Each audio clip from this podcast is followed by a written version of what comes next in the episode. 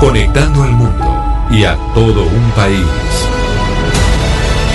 Oscar Montes, Ana Cristina Restrepo, Hugo Mario Palomar, Diana Mejía, Gonzalo Lázari, Valeria Santos, Rodrigo Pombo y Camila Zuluaga lo acompañan desde este momento en Mañanas Blue. Cuando Colombia está al aire. 10 de la mañana, 34 minutos. Seguimos en Mañanas Blue y empezamos cuando Colombia está al aire. Estamos conectados con ustedes hasta la una de la tarde con muchas noticias, información de Colombia y el mundo. Saludamos a todos aquellos que se conectan con nosotros a través de bluradio.com y a través de la aplicación de Blue Radio y que están en otras partes del mundo. Nos escriben desde Alemania, habíamos mencionado que nos escriben desde Suecia, desde Estados Unidos, España, México, Perú.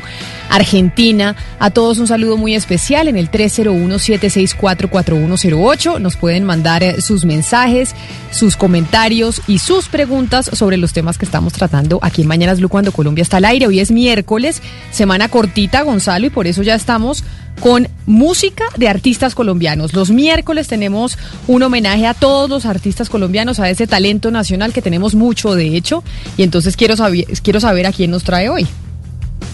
Pues bien, usted ha hablado de los oyentes, Camila, y de esas formas de comunicación, eh, esas maneras en cómo nos pueden escuchar desde cualquier parte del planeta. Y los oyentes no solo envían denuncias, Camila, o saludos, o reportan simplemente la sintonía. Los oyentes también envían canciones. Y aquí le traigo una canción enviada por un oyente, algo de música llanera, para arrancar hoy miércoles. Él se llama Henry Urquina Llanos y esto se titula Gallardía.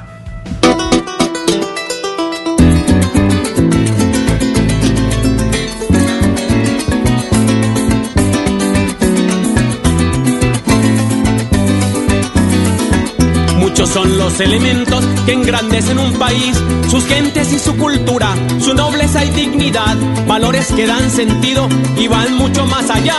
Gallardia, fuerza y amor en su esencia encontrarán. Por eso a los deportistas los queremos exaltar y decir sinceramente que todo su pueblo está brindando de corazón un apoyo de verdad para que sigan mostrando nuestro inmenso potencial. Criollitos como ninguno, de coraje sin igual indios, afros o mestizos, aportamos por igual. En la fibra está la garra y en el cerebro... Usted llanero, un saludo a toda la gente en Villavicencio y todo en el departamento del Meta, que le digo Gonzalo que entra a Blue Radio como un tote. Entra súper bien esa frecuencia del departamento del Meta, así que un saludo a todos los llaneros, hoy que usted nos trajo esta canción.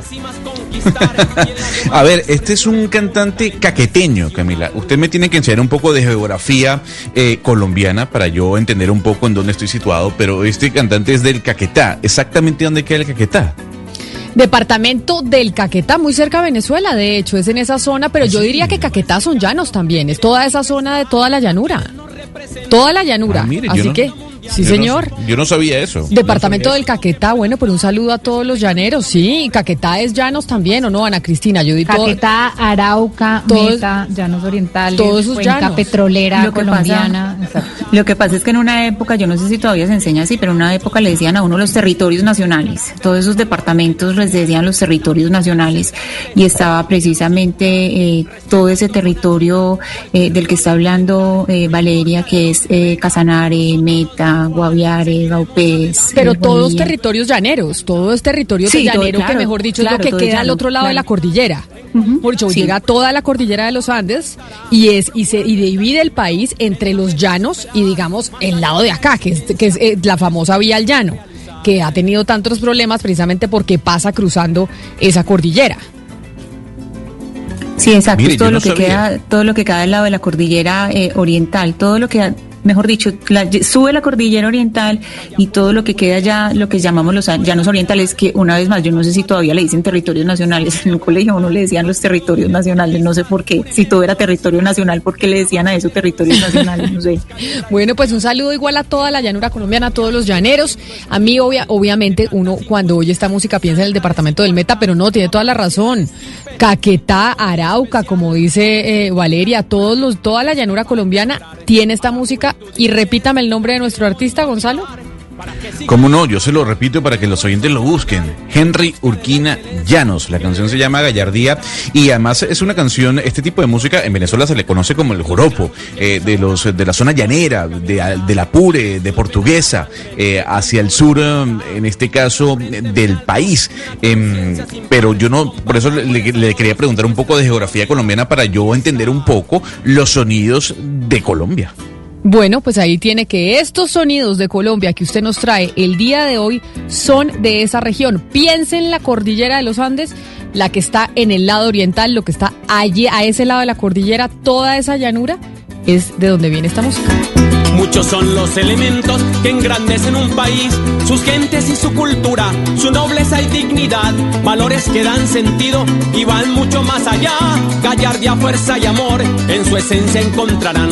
Por eso a los deportistas los queremos exaltar y decir sinceramente. Y gallardía es lo que tenemos que tener para mirar las cifras económicas, porque viendo el anuncio que hizo ayer el DANE, pues como titula el periódico Portafolio el día de hoy, la pobreza sube el equivalente a la población de Bucaramanga, porque en el 2019 el número de personas en esa condición, 2019, prepandemia, y no estábamos con pandemia, aumentó en 661.899 personas y llegó a 17.4 millones de colombianos. 17.4 millones de colombianos están en condición de pobreza, según lo anunció el DANE ayer. Precisamente esto decía el director del DANE cuando estaba entregando esas cifras sobre cómo aumentó la pobreza en el 2019, no en el 2020, porque esas cifras ya veremos cómo estarán, en el 2019, antes de la pandemia. Estamos viendo un incremento en la incidencia de pobreza monetaria del 34.7% a tener un 35.7% de los habitantes del territorio nacional, es decir, un hogar de cuatro personas en donde no importa si trabajan uno o dos o los cuatro, llegue a devengar 549.400 pesos al mes. Y eso obviamente prende las alarmas, porque esos, esa población, esos 17 millones de colombianos que están en la pobreza, que se registraron dentro de la pobreza en el 2019, pues son aquellos colombianos más vulnerables en este 2020 enfrentando la pandemia, en donde vemos que la crisis económica es mucho mayor. Pero por eso está con nosotros el decano de la Facultad de Economía de la Universidad del Rosario y secretario de la Comisión de Expertos de Pobreza, Carlos Sepúlveda. Profesor Sepúlveda, bienvenido, mil gracias por acompañarnos. Camila, muy buenos días a todos ustedes por la invitación. Hay algo que a mí me parece paradójico y usted lo puede explicar, profesor Sepúlveda, y es por qué si Colombia venía creciendo bien el año pasado en comparación con otros países de América Latina, se nos creció la pobreza. A pesar de que ya, eh, sobre todo arrancando este año, veníamos en un proceso de, crecimiento positivo y mayor al que habíamos observado en trimestres anteriores, recordemos que eh, en el mercado laboral empezaba a haber eh, un desgaste, teníamos un aumento en la tasa de desempleo y una pérdida de ocupados. Y claramente este aumento, tanto en pobreza monetaria como en pobreza extrema, está relacionado con ese dinamismo del mercado laboral. Pero entonces eso quiere decir, profesor, que el crecimiento económico no está viéndose reflejado bajo ningún sentido en el mercado laboral y por ende está subiendo la pobreza. Las variables de, desempleo y, de población ocupada no se mueven eh, de manera paralela al crecimiento económico, tienen ciertos rezagos. Y durante el 2017 y 2018 había un freno en la tasa de desempleo que empezaba a aumentar. Y hay varios fenómenos que se estaban dando, particularmente en las ciudades pequeñas, en los centros poblados dispersos y en el área rural. El desempleo venía en, aumento y el crecimiento de los ingresos de hogares eh, digamos, de quintiles bajos venía cayendo también. Pero entonces, si esto es así, los pronósticos de aumento de la pobreza para el 2020, profesor Sepúlveda, son catastróficos, porque si en el 2019, que estábamos creciendo más que, la, que otros países de la región, nosotros veníamos aumentando los niveles de pobreza, eso sin pandemia, pues no me quiero imaginar en qué estamos ahorita. ¿Ustedes qué tan pesimistas son? Eh, así es, Camila. Creo que esta pandemia nos ha traído, o, o, las medidas que hemos tomado para contener la pandemia nos ha traído unos costos enormes desde el punto de vista económico y para el caso de Colombia, muy particularmente eh, en términos de pérdidas de empleo.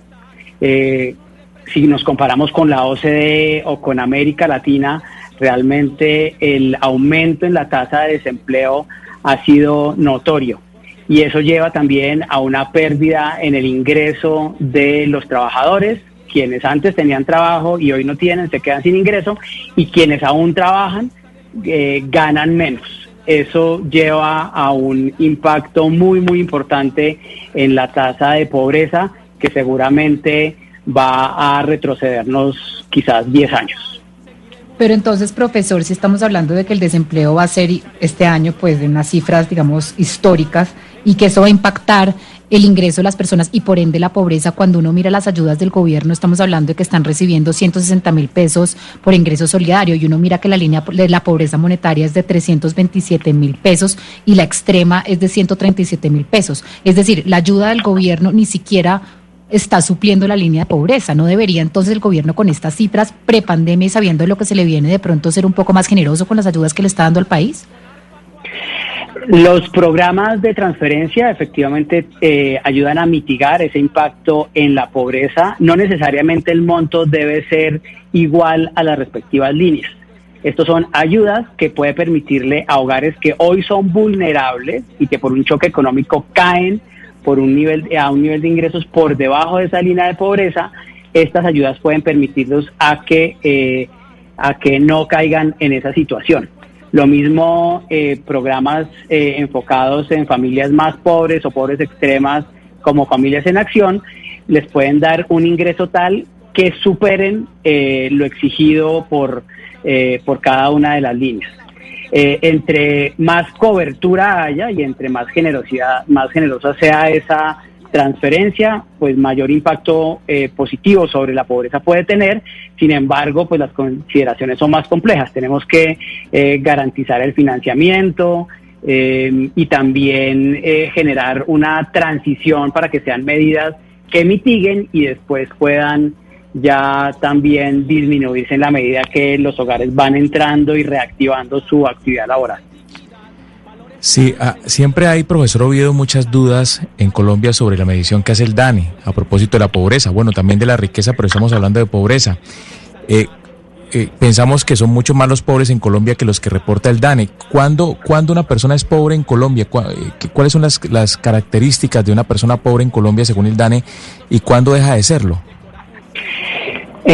pues en primer lugar, antes de responderle la pregunta, sí quiero enfatizar sobre las prácticas que, eh, que utiliza el DANE eh, y también la fortaleza técnica de la institución. Y particularmente en esta medida, precisamente se dio una revisión metodológica que incorporaba nueva información a partir de la encuesta que mide la estructura presupuestal de los colombianos. Eso llevó a diferenciar, por ejemplo, eh, lo que se requiere para acceder a alimentos en las 23 principales ciudades, eh, también a estimar de manera endógena, es decir, eh, a partir de los datos que nos reflejan las encuestas, esa relación entre alimentos y gasto total. Eso lleva a que hoy em, eh, una persona se considera pobre si tiene un ingreso per cápita de 327 mil pesos, es decir, un hogar con cuatro personas es pobre si tiene un ingreso de 1.300.000 y eh, una persona en pobreza extrema es aquella que tiene 137 mil pesos de ingresos mensuales, es decir, un hogar con cuatro personas debería llegar a 549 mil. Acá, sí, eh, eh, sí perdón. No, eh, le, lo interrumpía, profesor Sepúlveda, porque usted ha hecho una reflexión que me parece más que elemental. Por causa de la pandemia, pues tenemos más desempleo, el doble de la tasa de desempleo antes de la pandemia. Eso genera pues una ausencia de ingresos en la clase trabajadora y por lo tanto se aumenta la pobreza.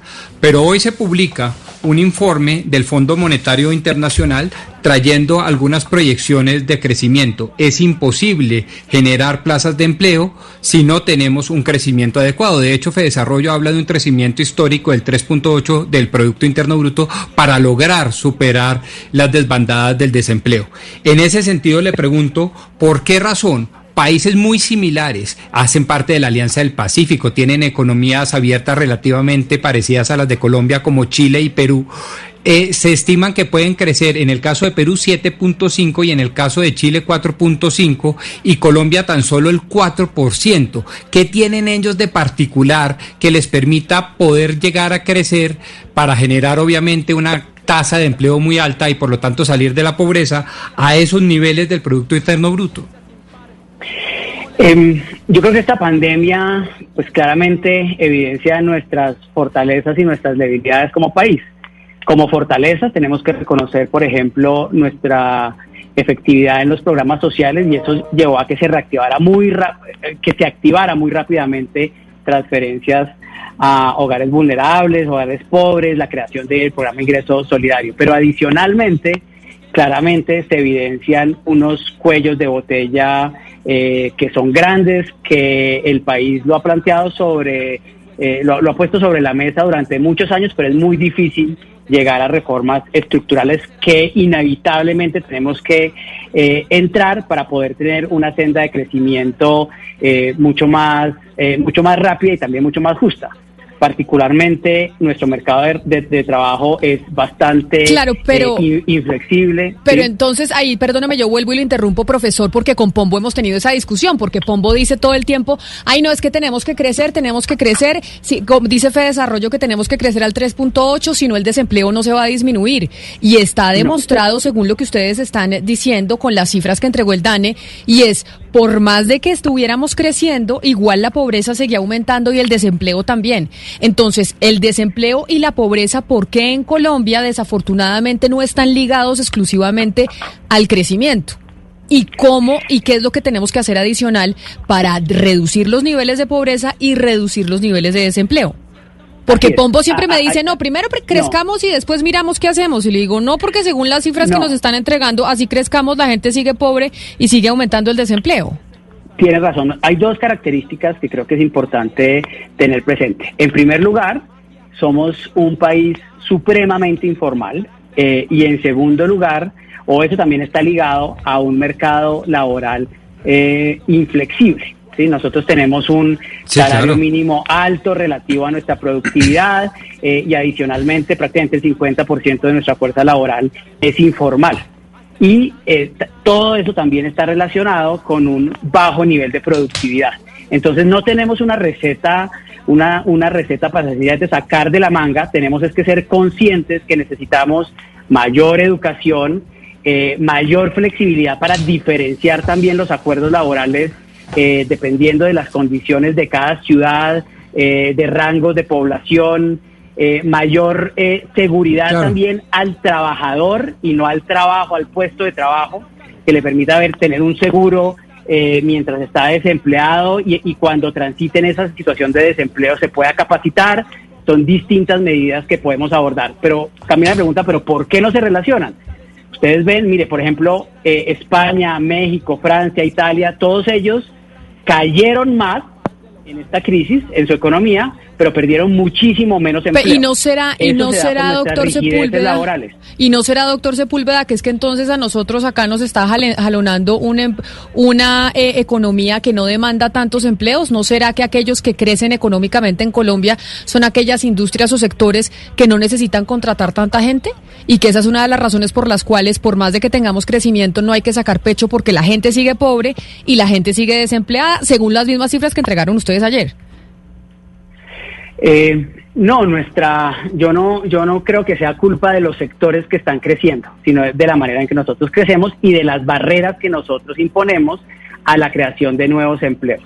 Cuando tenemos una fuerza de trabajo que no es lo suficientemente capacitada, con una baja productividad, pero adicionalmente los costos de emplearlos son muy altos, terminamos teniendo muy pocos trabajadores formales, muchos trabajadores informales y ambas poblaciones poco capacitadas. Pero además de eso, corríjame eh, públicamente, profesor y decano Sepúlveda, eh, porque sí, en efecto, yo soy de los que participo de la idea de que el crecimiento del Producto Interno Bruto es una condición necesaria, no suficiente, pero absolutamente necesaria. Y esa ha sido una pelea de antaño de marras aquí con las compañeras de la mesa. Pero más allá de eso, lo cierto es que no solo estamos dentro de una economía con un empleo informal gigantesco, que dicen los entendidos post pandemia podrá tocar el 60 el 65%, pero además tenemos una economía informal. Estoy hablando de economía contrabando, economía de droga y economía de minería ilegal. Eso también pega en la informalidad de las plazas de empleo y todo lo que usted nos ha venido diagnosticando esta mañana. Claro, nosotros somos informales desde un punto de vista multidimensional. Cuando vemos eh, las, eh, la creación de microempresas, hay un porcentaje alto de informalidad. La, la, eh, eh, los puestos de trabajo también, como usted dice, cerca del 50% son informales. Eh, inclusive vemos en esta pandemia, vimos fenómenos como los arriendos informales que llevaban a una vulnerabilidad importante de aquellos que estaban bajo esos contratos, eh, el manejo, el alto manejo de efectivo que nosotros tenemos, que seguramente se ha sido uno de los avances de esta pandemia, también es una característica de nuestra sociedad. Entonces somos informales eh, de manera estructural, no solamente eh, desde el punto de vista de mercado laboral. Y eso lleva a que crezcamos menos, a que seamos poco productivos y por lo tanto también poco competitivos en el mercado internacional. Eh, también estoy de acuerdo con usted porque si no crecemos, pues no se genera riqueza y no aumentamos ingresos. Lo importante es cómo logramos crecer con un mayor bienestar eh, y, con un beneficio para todos. Y creo que eso lo logramos eh, pues en el largo plazo generando estas reformas estructurales con una mayor educación, con un mercado laboral flexible, con una protección al trabajador y no al trabajo, eh, entre otras medidas. Yo le hago una última pregunta, profesor Sepúlveda, y es según estas mediciones de pobreza, principalmente los pobres en Colombia, estos 17 millones están en el sector rural o en las urbes, es decir, la pobreza se está concentrando más en la ruralidad o en las ciudades. De los 17 millones de pobres en el 2019, la mayoría eh, el nivel están en los centros poblados y rural dispersos, es decir, en pequeñas, en pequeñas ciudades y rural y resto urbano. Eh, centros poblados y rural dispersos es el 29.3% de esos 17 millones, eh, equivalente a 5 millones 200 mil y resto urbano también casi 5 millones, 4 millones 944 mil. Eh, seguido a esos dos grupos, las grandes ciudades son las que más aportan. Bogotá aporta 2 millones 200 mil, que equivalen al 13% de esos 17 millones, eh, y Medellín 900 mil. Pues preocupantes las cifras y ¿saben cuál es el plan de acción, profesor Sepúlveda? ¿O todavía lo estamos estructurando? Porque evidentemente como empezamos esta entrevista y es que la pobreza va a aumentar significativamente en el 2020. Pues tenemos que, tenemos que como sociedad a todos los niveles buscar, por un lado, medidas de choque de creación de empleo a muy corto plazo, y aquí solamente quiero destacar un tema que estas cifras de pobreza no alcanzan a reflejar porque son del 2019, y es el gran impacto en las brechas de género. Eh, la brecha de género en la tasa de desempleo de hombres y mujeres se duplicó eh, las mujeres han sido las más afectadas en esta crisis y eh, los primeros sectores que se usan como motores para reactivar la economía no son intensivos en manos de obra femenina. Entonces tenemos que ser creativos, tenemos que eh, tomar acción de manera muy decidida para proteger a estas mujeres que han perdido el, el, empleo en esta pandemia, pero adicionalmente los, lo que muestra estas cifras de pobreza son problemas estructurales de nuestro mercado laboral que sí se solucionan con acuerdos políticos eh, que lleven a unas reformas de fondo. Profesor Carlos Sepúlveda, decano de la Facultad de Economía de la Universidad del Rosario y además secretario de esta Comisión de Expertos de Pobreza, mil gracias por haber estado con nosotros hablando de esos números de pobreza que se entregaron ayer que sí preocupan mucho, sobre todo porque son pre-COVID. Y vamos entonces ahora a mirar qué pasa con los números ya estando en pandemia. Mil gracias y feliz mañana. Gracias a ustedes. con altura, cualquier rival en- ¿Sabe qué, Camila? Lo que pasa es que yo creo que la discusión alrededor de lo que usted preguntaba, que yo creo que es importante, es por qué si Colombia venía creciendo del 2018 al 2019, esto no se refleja en empleo y tampoco, evidentemente, en cifras de pobreza. Y es que Colombia sí estaba creciendo, jalonando unos sectores que no eran o no son característicos de generar empleo. El financiero, las remesas, el consumo, eso era lo que estaba creciendo en Colombia, porque de resto generar más productividad, generar más mano de obra, mover el campo, etcétera, no estaba creciendo lo suficientemente en Colombia. Entonces, evidentemente hay que crecer para generar empleo. Creo que eso no es la discusión que hemos tenido con Pombo acá. Nosotras creemos en el crecimiento, yo creo en el crecimiento, pero creo en cómo crecemos. Cómo crecer es importante, no como dice Carrasquilla, vamos a crecer 6% el próximo año, que además las cifras no son reales porque ya el Fondo Monetario Internacional dijo que no vamos a crecer 6% el- en el 2021. Es bueno, entonces, señor Carrasquilla, explíquenos cómo vamos a crecer, cómo vamos a jalonar para superar pobreza, para generar empleo, para superar la brecha de género, No, pero no para solo eso, Valeria, jóvenes. sino que también es porque la, la discusión con Pombo es que Pombo dice primero crezcamos porque para disminuir eh, la tasa de desempleo hay que crecer arriba del 3.8 porque eso le dice Fede Desarrollo. Entonces, Sí. no, eso no es lo único que hay que hacer para disminuir el desempleo. No. Y está demostrado que el crecimiento Sí, no pero- jalona únicamente, no jalona el desempleo. Es decir, aquí Bueno. hay que mirar y no solo concentrarnos en cómo crecemos, sino en cómo hacemos un crecimiento acompañado de otras políticas que generen una disminución del desempleo y que generen una disminución de la pobreza. Porque el año So- pasado, comparado con otros países de América Latina, crecimos más y estamos más pobres y más desempleados. Ya que, ya que vengo de puente, vengo tranquilo y les voy a decir, sí, listo, en gracia de discusión, distribuyamos antes de no tener si eso es lo que ustedes quieren, pero centrémonos hoy en una cosa vital que me pareció políticamente incorrecta, pero sensacional, del decano Sepúlveda. Dijo en tres oportunidades, de manera distinta pero igualmente enfática, que el tema es flexibilizar el mercado laboral. Si no flexibilizamos el mercado laboral, no vamos a ser productivos, no vamos a ser competitivos y en consecuencia no vamos a bajar fuertemente las tasas de desempleo en Colombia. Esa claridad es la que necesita Colombia y esa claridad ojalá la tuvieran nuestros líderes y dirigentes políticos de salirnos de la demagogia y de esos privilegios empresariales y sindicales y demás para poder tener un mercado altamente competitivo. De lo contrario, con o sin crecimiento es imposible bajar las altísimas tasas de desempleo que es la causa eficiente de la pobreza. 11 de la mañana en punto, tengo a los oyentes regañándome y pegándome una vaciada diciendo que yo soy una bruta, que donde estaba en clase de geografía, que Caquetá, no señora, no queda cerca de Venezuela, Camila Inés, que Caquetá es desde hace dos décadas un departamento y hace parte de la Amazonía colombiana, no de la Orinoquía, que de hecho se considera la entrada al Amazonas y no está cerca de Venezuela, Gonzalo, está más cerca del Ecuador, pero ninguno de ustedes aquí me corrigió ni me dijo Camila no sea bruta, no diga lo que no, lo que no es. Caquetá no queda cerca de Venezuela y no hace parte No. de la Orinoquía, no son llanos. Esto ya es- se considera Sí. más bien la entrada no al nos dejan, Amazonas. no nos dejan, no nos dejan participar a las minorías, carambas. Yo sí estaba pidiendo la palabra para decirles que gracias a Dios, los que conocemos Caquetá podemos decir, primero, Gonzalo, queda abajo, o sea, si usted se tira, digamos, de Bogotá hacia Quito, queda en ese camino, usted baja Sí, a Bogotá, pero Neiva, ninguno Neiva, alzó la mano y ahí me dejaron a mí caer y nadie dijo lo del Caquetá. Y acá recibiendo yo sola la vaciada. Salgo en su defensa, Sí, Camila, porque se alce la mano para decir aquí. tre- se, hace- se- se alce la mano para decir tres cosas. Primero, queda hacia el sur, un poquito hacia el suroriente, debajo de Neiva. Florencia, la capital, queda en esa línea. Segundo, es parte de la Amazonía, pero no solo eso, sino que cuenta con una cantidad de eh, parques nacionales naturales, como por ejemplo la Cueva de los Gácheros. Y tercero, es una riqueza además eh, eh, forestal. Entonces, sí, claro, es parte de la Amazonía, no colinda con el Orinoco, no colinda con Venezuela, pero allá también, y también salgo en defensa de las compañeras de mesa, allá también se oye mucha, mucha música llanera porque tienen influencia del Meta, que queda en el nororiente del departamento del Caquetá.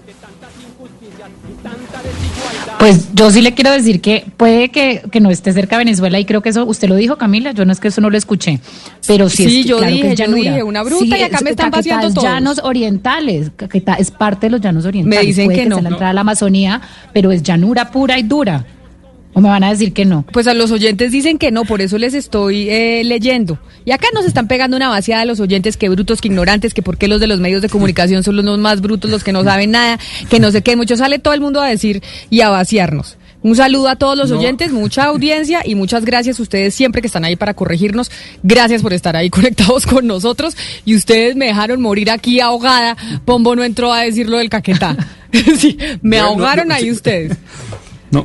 No, me dejaron, pero evidentemente sí hace parte de la Amazonía y vuelvo y digo, es que conozco bastante bien porque a mí me encantaba ir al Caquetá y a las cuevas de los guácharos, animales por demás muy únicos Pero, en- Rodrigo. en, en esta zona del país. Pero además les voy a decir otra cosa, tan es así que, repito, una de las grandes riquezas diagnosticadas, además por el DNP, etcétera, etcétera, es el tema forestal. Es decir, Caquetá no solo es conocido hoy en día por ganadería y eso, sino porque en tanto que tiene toda la influencia de la Amazonía Norte, tiene toda esa riqueza forestal y además una riqueza forestal explotable, que eso es un- uno de los importantes debates eh, seguramente en materia macroeconómica. Rodrigo, es ¿Cómo que así yo creo que esencialmente lo que estábamos dicho, lo que estábamos diciendo cultivar. esencialmente era, era donde había llanos y que este es un territorio de llano. Eso fue lo que estábamos diciendo. Yo no sé por qué estaban hablando de Amazonía y Orinoquía, porque nosotros no hablamos, o por lo menos yo no me di cuenta que estuviéramos hablando de eso. Estábamos hablando si un era oy- llanos. Es que un oyente estábamos- nos dice, un oyente nos dice que no es llanura. Un oyente nos, nos dice, Caquetá hace parte de la Amazonía colombiana, no de la Orinoquía, que de hecho es considerada la entrada a la Amazonía y no está cerca de Venezuela, está cerca, más cerca de Ecuador. Sí, no, pero es que no estábamos hablando de, pues, de esa eh, división eh, regional, estábamos hablando de dónde quedaban llanos, y eso queda llanos, y esa la, lo que habíamos dicho, Y que era un lado de la cordillera oriental. Otro, otro oyente que se llama Monoxiado, y Monoxiado sus mensajes también porque son llenos de odio y veneno, dicen que está más cerca de Ecuador, que queda al suroriente del Huila, en las estribaciones de la cordillera, cerca a la selva y no cerca al llano. Que no está cerca a la selva, sino cerca al llano, pero un saludo a todos los oyentes. 11 de la mañana, 5 minutos. Hacemos una pausa y ya regresamos. Colombia está al aire. ¿Con ganas de salir a dar una vuelta e ir de compras? Recuerda que el COVID-19 sigue ahí. Hoy más que nunca hay que ser conscientes. Sigámonos cuidando. Si vas a salir, mantén la distancia física, usa correctamente el tapabocas y lávate las manos. Un mensaje de Caracol Televisión. El exfiscal Eduardo Montalegre reapareció hace algunos días para denunciar al expresidente Álvaro Uribe. Hoy, a las dos y cuarto, después de las noticias del mediodía, habla el exfiscal Montalegre con Mañanas Blue, cuando Colombia está al aire. Llega la voz de la verdad para desmentir noticias falsas. Pregunta para Vera. Está circulando por WhatsApp un audio de un sacerdote quien afirma que el Papa Francisco en el día de mañana dará la bendición Urbi et Orbi, es decir, perdonará los pecados de todos los católicos del mundo. ¿Esta información es verdadera o falsa? Esta bendición del Papa se realizó el pasado 27 de marzo. Sin embargo, el audio del sacerdote que sigue circulando por redes sociales no habla de una fecha específica, razón por la cual genera confusión en los destinatarios y creen que se repetirá próximamente. Las fuentes oficiales del Vaticano no han informado que este acto se realice nuevamente en los próximos días. Escucha la radio y conéctate con la verdad. Una iniciativa de Blue Radio en unión con las emisoras que están conectadas con la verdad. Colombia está al aire. Como un déjà vu. No recuerdo con exactitud. He visto ese color azul que esconden tus ojos a media luz. Como un déjà vu. No recuerdo con exactitud. Bueno, Camila, le traigo música de Bogotá, porque estoy seguro que todos sí conocemos Bogotá y dónde queda Bogotá, incluyendo yo. Eh, y le traigo una agrupación llamada Timo, eh, muy ligada al pop. Esto se llama Deja Vu y es el más reciente sencillo. Lo publicaron la semana pasada. Creo que te he visto en algún lugar. No sé por qué siento que aquí donde debería estar. ¿Qué está pasando? ¿Qué me está pasando? No entiendo cómo ya me gustas tanto. No sé si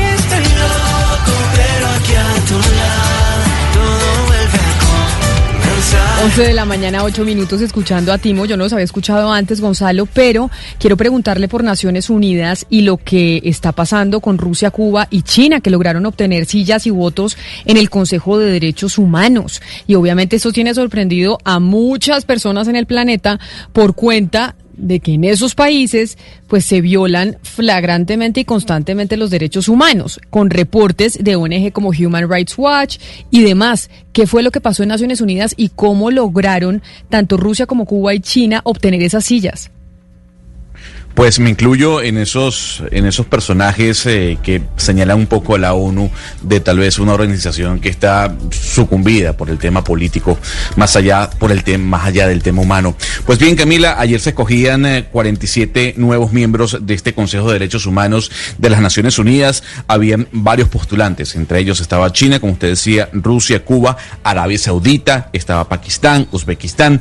Lo cierto del caso, Camila, es que ayer 139 votos recibió China para adentrarse dentro de ese puesto. Lo que llama la atención, Camila, es que ante la postulación de Rusia y de Cuba, ningún país estuvo en contra del ingreso de estas dos naciones a esa mesa, a esas sillas del Consejo de Derechos Humanos. Más de 190 países que hacen parte de la votación, que, que hacen parte de la posibilidad de escogencia para esta silla, votaron y dijeron sí Rusia y Cuba que entren y que estén ahí sentadas durante tres años. Hay que decir y hay que recordar que dentro de esta Comisión de Derechos Humanos también hay países como por ejemplo Venezuela, otro país que ha sido señalada por la alta comisionada de los derechos humanos de la ONU como un país que viola derechos humanos.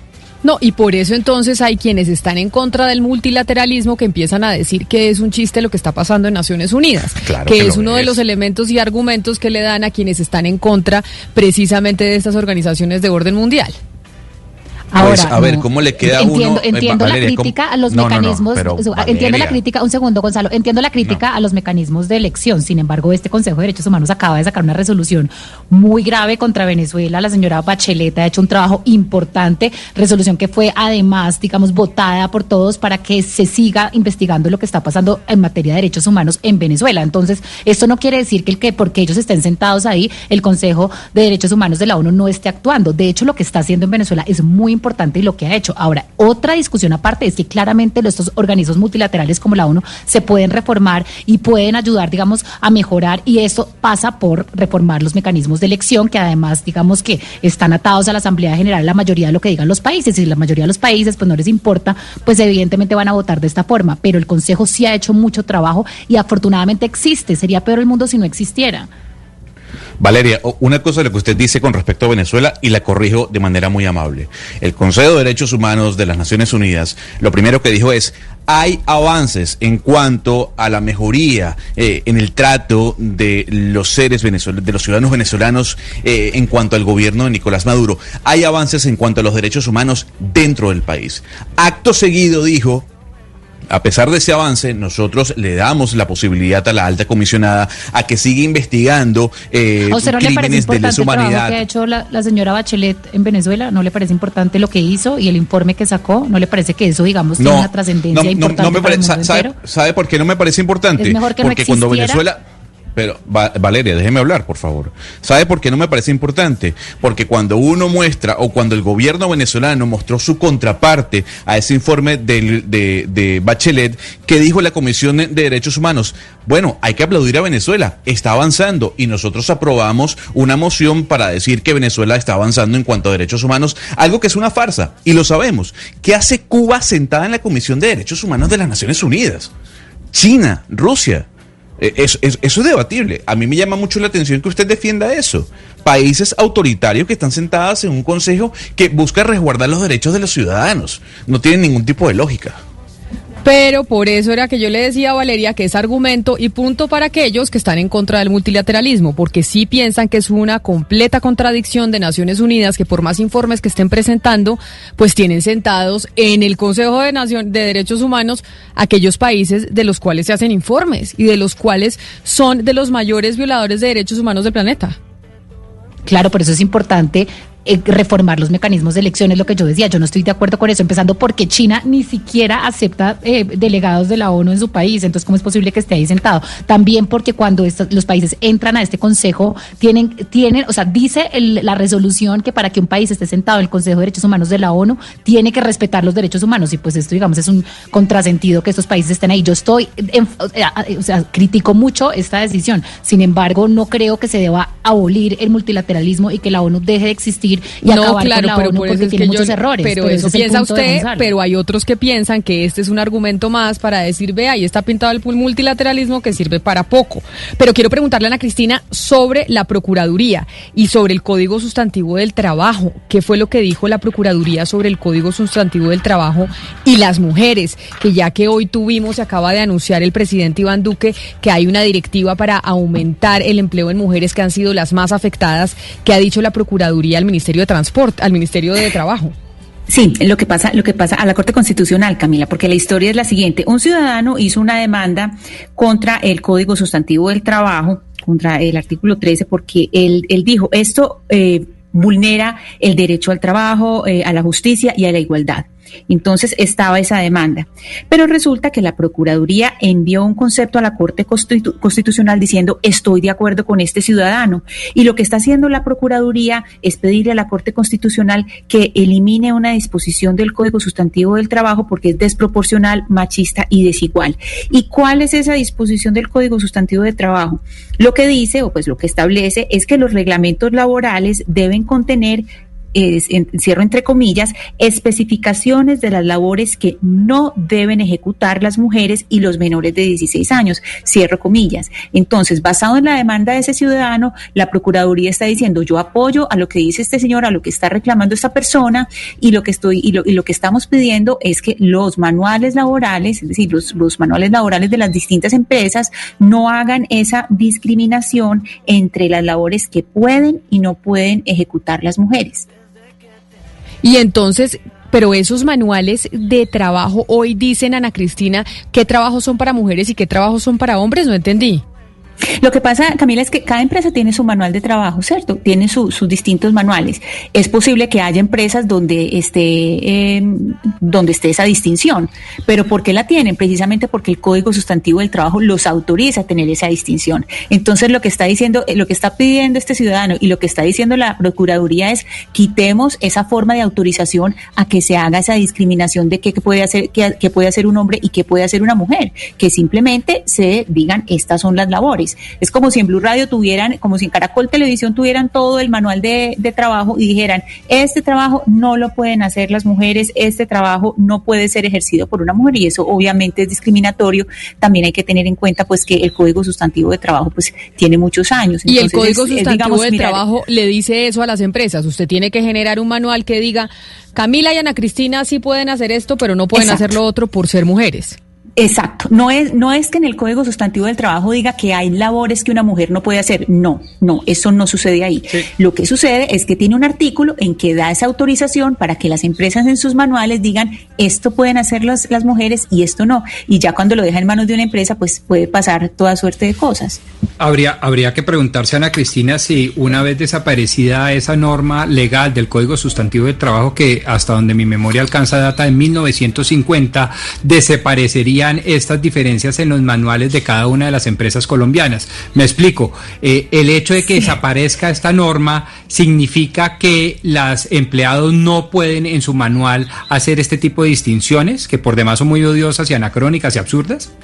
Por lo menos no habría esa autorización explícita, porque es que hay una autorización para que se haga, para que se haga esa, esa distinción. Puede que no la Pero es que quiten, como- pero es, pero es si que no esa es la pregunta. entonces- Esa es la pregunta porque lo digo desde el punto de vista de mi vago y muy, muy superficial conocimiento en materia de derecho laboral. Y es que de todas maneras en materia de derecho laboral sigue primando, salvo que no contraría las buenas costumbres y las normas de orden público, la primacía de la autonomía de la voluntad. Eso significa que los empleados pueden acordar con los empleadores pues el manual que quieran. Y si en el manual dicen, en virtud de ese principio de, libertad, de autonomía de la voluntad, dicen, oiga, eh, por ejemplo, que carguen bultos las mujeres, no, eso está prohibido por No, tema físico. Voy a, voy a poner un ejemplo. Eh, ¿Cómo queda eso? O sea, mejor dicho, lo que quiero decir, y no quiero permítame, opacar la buena posición del Ministerio Público, sino lo que quiero decir es que no necesariamente apenas salga o se excluya del ordenamiento jurídico No. esa disposición del. Código Sustantivo, inmediatamente se arreglan eh, los manuales Acá hay de una oportunidad muy grande, Pombo. Acá hay una oportunidad muy grande porque se le está solicitando, digamos, es una tutela en contra, es una, eh, sí, es una tutela en contra de eh, que va a llegar a la Corte Constitucional. Entonces, si la Corte Constitucional falla a favor y además saca una sentencia diciendo que es inconstitucional esta clase de manuales, no importa la autonomía de las partes y no importa lo que la empresa pacte con su empleador, ya una vez haya una jurisprudencia de la Corte Constitucional que, digamos, eh, eh, eh, ampare Ah, pero la entonces lo que se igualdad. busca es eso. Entonces, Lo que se pues busca claro, es que haya una orden de Claro la Corte Constitucional eso. prohibiendo a las empresas que saquen este tipo de Pues manuales. sí, ¿y Ok, a usted no, le parece, lógico? Pues digo. No, sí, me parece muy lógico y no, y si usted ya defensable. tiene la jurisprudencia de la Corte, entonces ya usted no puede, digamos, pactar y tener listados donde usted dice, eso solo me lo hacen los hombres y esto solo me lo hacen las mujeres, porque eso evidentemente atenta contra el derecho a la igualdad que tenemos las mujeres y los hombres también. Pero la, sí, la de pregunta, Valeria, y, y se lo pregunto a todas las compañeras de la mesa de trabajo, como dice Rodrigo, en medio de mi profunda ignorancia, si hay alguna actividad laboral, algún oficio que las mujeres no puedan o no quieran cumplir eh, en la práctica hoy en Colombia.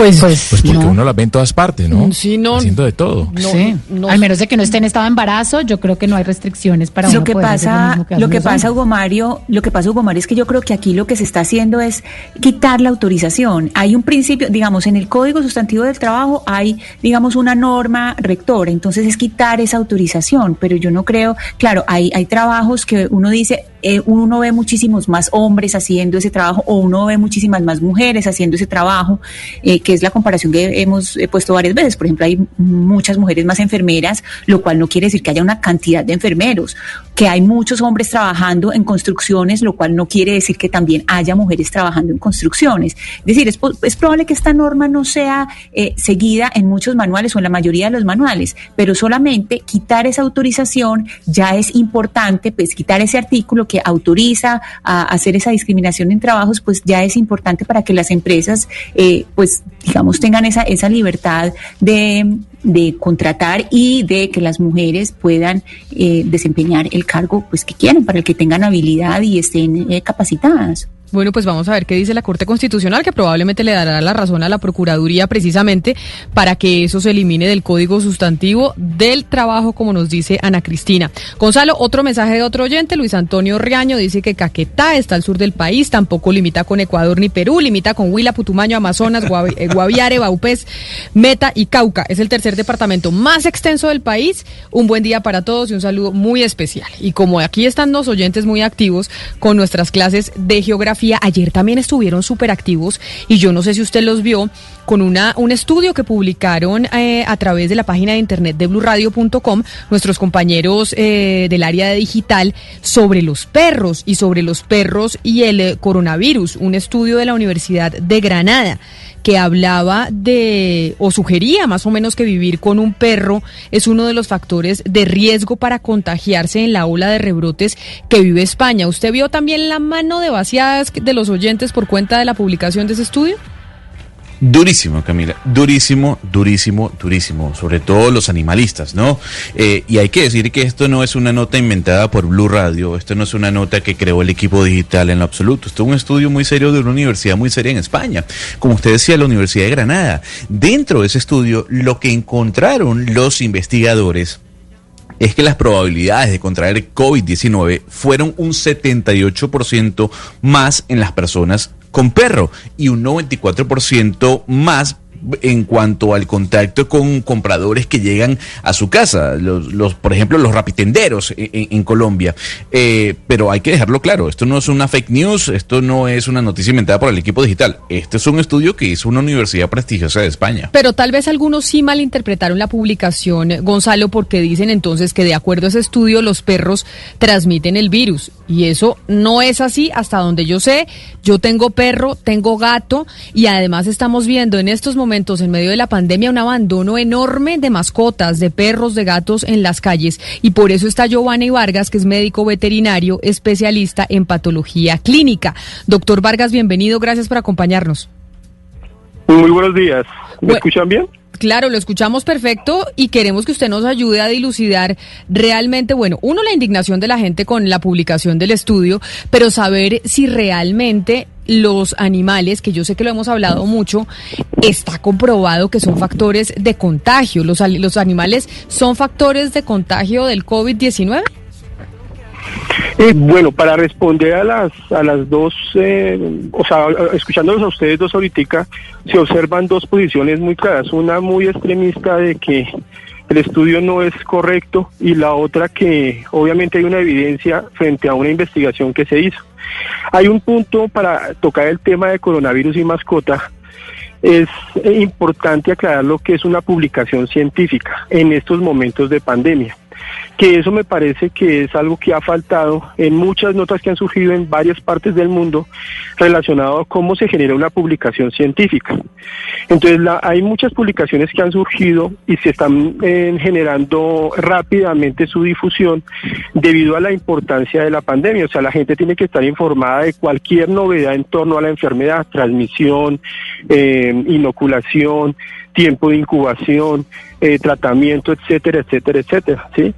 Eh, para que una publicación salga en una revista reconocida como Nature o como eh, Bioinformático o, varias revistas que tienen publicaciones importantes a nivel mundial, eh, normalmente pasan por revisores que evalúan la metodología del trabajo, evalúan la cantidad de muestras que se tomaron para hacer la investigación y evalúan las conclusiones del trabajo. Eso tienen que pasar por pares académicos.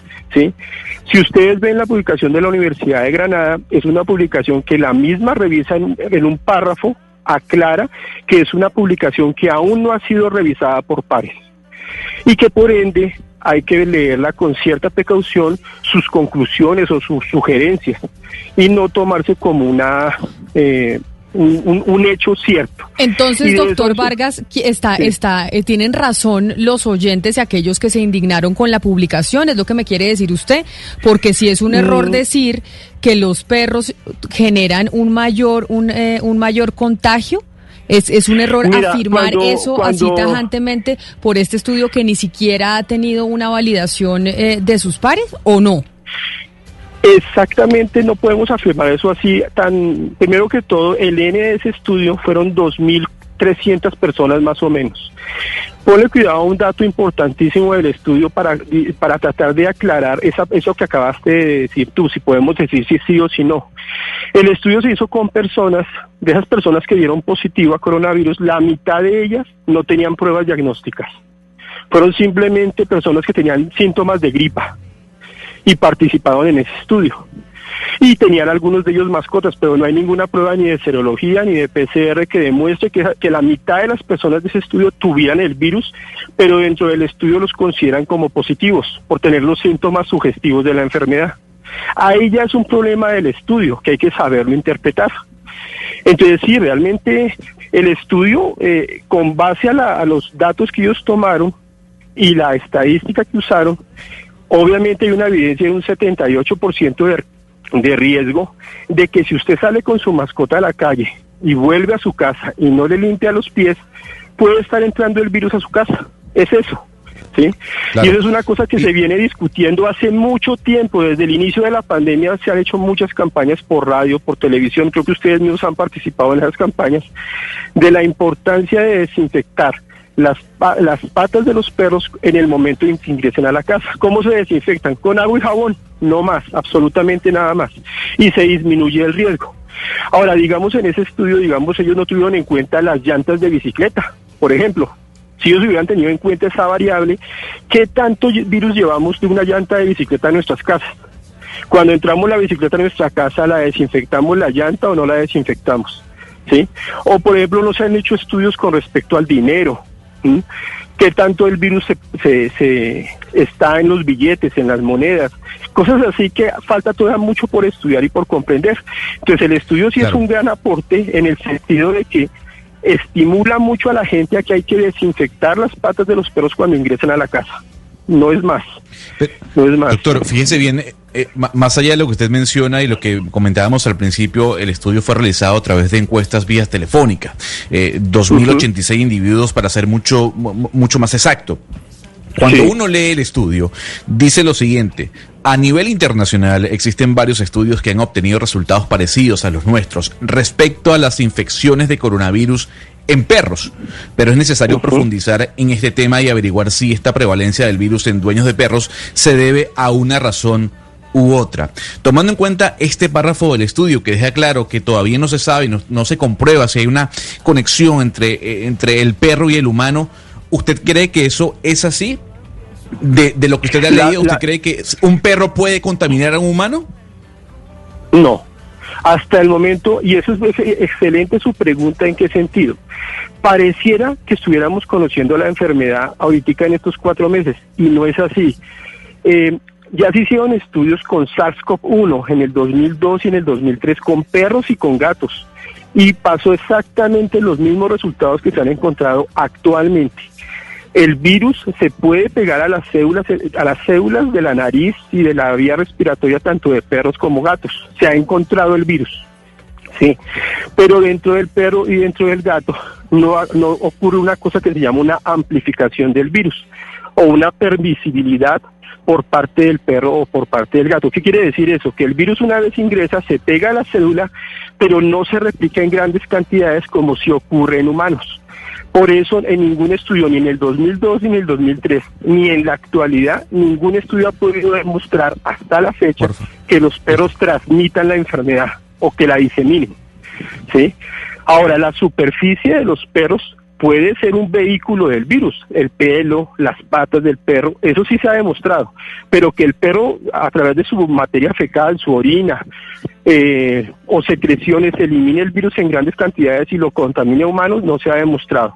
Ahora, una cosa importantísima es que han cogido gatos y han cogido perros experimentalmente, un estudio incluso mucho más serio que el que, que el de la Universidad de Granada, y les llenaron la nariz con virus, con miles de millones de virus en la nariz a perros y gatos.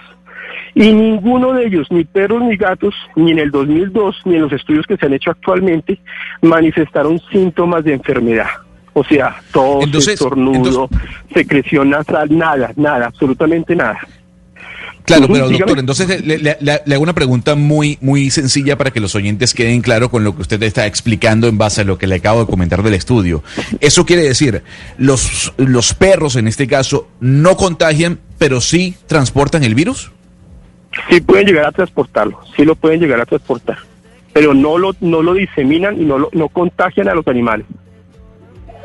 Eh, doctor Vargas, en- sí, en cuanto, en cuanto al- a varios estudios que se han hecho, aquí estoy viendo uno del, de, que se hizo en Lombardía, en Italia, y después fue refrendado, fue ratificado eh, por un instituto en Alemania que dicen efectivamente lo que usted nos ha dicho. Los animales pueden tomar el, virus de nosotros, es decir, nosotros podemos contagiar a los animales y los, y los animales pueden tener el virus, pero no es debido a que ellos nos contagien a nosotros los humanos, según lo que muestran estos estudios. Pero mi pregunta va orientada al, al nivel de mortalidad de los animales, es decir, cuando un animal eh, contrae el coronavirus, tiene esa, eh, digamos, esa mortalidad tan alta como el adulto o cómo detectar si o son o tienen esos mismos síntomas o pueden ser eh, asintomáticos, es decir, qué tan fatal puede ser cuando cuando una mascota tiene el coronavirus. Eh, bueno, eso es una, también eso, eso es una pregunta bien importante en el sentido de que cuando comenzaron a aparecer varios casos en humanos, se observó algunos animales que convivían con humanos positivos a coronavirus. Y en algunos de ellos presentaron síntomas de gripa, principalmente felinos, sí, síntomas respiratorios, digámoslo así, estornudos o tos. Eh, en, en- eh, ninguno de los animales llegó a fallecer. ¿eh? Y eh, no se hicieron todas las pruebas diagnósticas para saber cuál había sido la causa definitiva del estornudo y de la tos del gato, porque hay muchas enfermedades que causan eso en gatos, muchas. No solamente, o sea, el coronavirus no, no ha demostrado hasta ahora ningún signo clínico ni en perros ni gatos, y tampoco ha demostrado que ningún animal muera. ¿Sí? Solamente hay un reporte de un gato en, Hong Kong, de un perro, que de un perro en Hong Kong, de raza Pomerani, un solo perro, que se encontró que era positivo a coronavirus por, por eh, vía nasal se encontró el virus y el perro eh, se le hizo seguimiento durante 15 días Al, al quinceavo día dio negativo y se le devolvió al propietario. Y tres días después falleció. Pero era un perro de 14 años y no se hizo necropsia de la mascota. O sea, no se pudo establecer si el virus que había sido detectado hacía 14 días en el perro fue el causal de la muerte. Pero solamente hay un solo caso reportado a nivel mundial. Y a nivel de investigación, eh, a nivel de laboratorio, ningún animal ha manifestado signos clínicos de enfermedad y mucho menos la muerte. Ninguno. Ni perros ni gatos. Doctor Vargas, hay otro estudio a propósito de perros y de COVID que ha hecho, creo, la Universidad de Helsinki, que asegura que el COVID tiene olor y que el perro logra olfatear a una persona infectada seis días antes de que los síntomas se hagan evidentes. ¿Usted ha escuchado algo sobre ese estudio? ¿Cree en esa posibilidad? Sí, claro, no, no es tanto, eh, parece algo como mágico, ¿cierto? O sea, el comentario parece una cosa como inverosímil, pero la capacidad de detección de olores de los, de los canidos es extremadamente casi que perfecta. O sea, un perro puede detectar olores a kilómetros de distancia y, tiene un aparato nasal que es capaz de detectar ciertas estructuras eh, moleculares y recordemos que los olores son gases, muchas veces ni siquiera son estructuras físicas. Y él tiene la capacidad de detectar eso, por eso la importancia de un perro antinarcóticos, antiexplosivos, eh, eh, de divisas, que puede diferenciar un dólar de un real. Un perro es capaz de diferenciar un, un, billete de dólar de, ¿sí? de un real o de un peso colombiano, solo por el olfato. Entonces, sí, es un estudio que ya se, ya, ya se han hecho varios que han demostrado realmente la capacidad del perro para detectar no solamente el virus de coronavirus, sino también el cáncer en personas, el cáncer. Claro. Pero en el caso del COVID, ¿qué es lo que detecta el perro? ¿Es, es cuando la persona está infectada y suda? ¿Es, es el, el, el, aroma de su cuerpo? ¿Es la saliva? ¿Qué es exactamente? En esa parte, sí le soy sincero, no conozco detalles del estudio puntuales. Sí supe de la nota y sí supe de la, de la investigación, pero no leí el trabajo completamente como para dar una respuesta exacta. Doctor Vargas, pero entonces ya para terminar, básicamente en medio de la indignación de nuestros oyentes que decían, pero ¿por qué publican esa nota? Pues mandemos el mensaje correcto y decir, no señores, los perros no contagian el virus. Simplemente esto es un estudio que todavía no ha tenido una revisión por parte de, de otros académicos y que es un estudio que se hizo a través de encuestas y tiene otros factores distintos, como por ejemplo que usted saca a pasear al perro, así como saca a pasear su bicicleta y si no la desinfecta, pues puede ser un factor de riesgo para contagiarse. Punto. Pero que esto no vaya a ayudar a que la gente se deshaga de sus mascotas. Sí, claro, totalmente cierto. O sea, eh, hay varios estudios que no han sido, digamos, interpretados muy bien por la población y también por los medios de comunicación hay veces que se colocan unas frases un poco fuertes, ¿sí? Eh, los perros transmiten coronavirus y eso genera un impacto a nivel de la gente que es neófita en el asunto, que no conoce la, la enfermedad, que termina desencadenando situaciones extremistas tanto las personas que dicen que un perro no es un perro no no, no no tiene ningún problema tener un perro en medio de esta pandemia como también el otro extremo de decir que, un perro en la casa es un foco de infección y hay que eliminarlo. Entonces, no hay que ser extremistas, sino hay que tener un buen senso. Si yo tengo una mascota, tengo que manejar medidas de aseo para cuando la mascota sale a la calle y cuando ingresa a mi casa. Es jabón, agua y no más. Y la posibilidad de que el virus ingrese de esta forma es muy poca porque el virus se, eh, se deshace fácilmente con la espuma, con los jabones, ni siquiera con alcohol que eso fue otra cosa que ocurrió. Mucha gente comenzó a aplicarle alcohol y cloro a las patas de los perros y les generó dermatitis.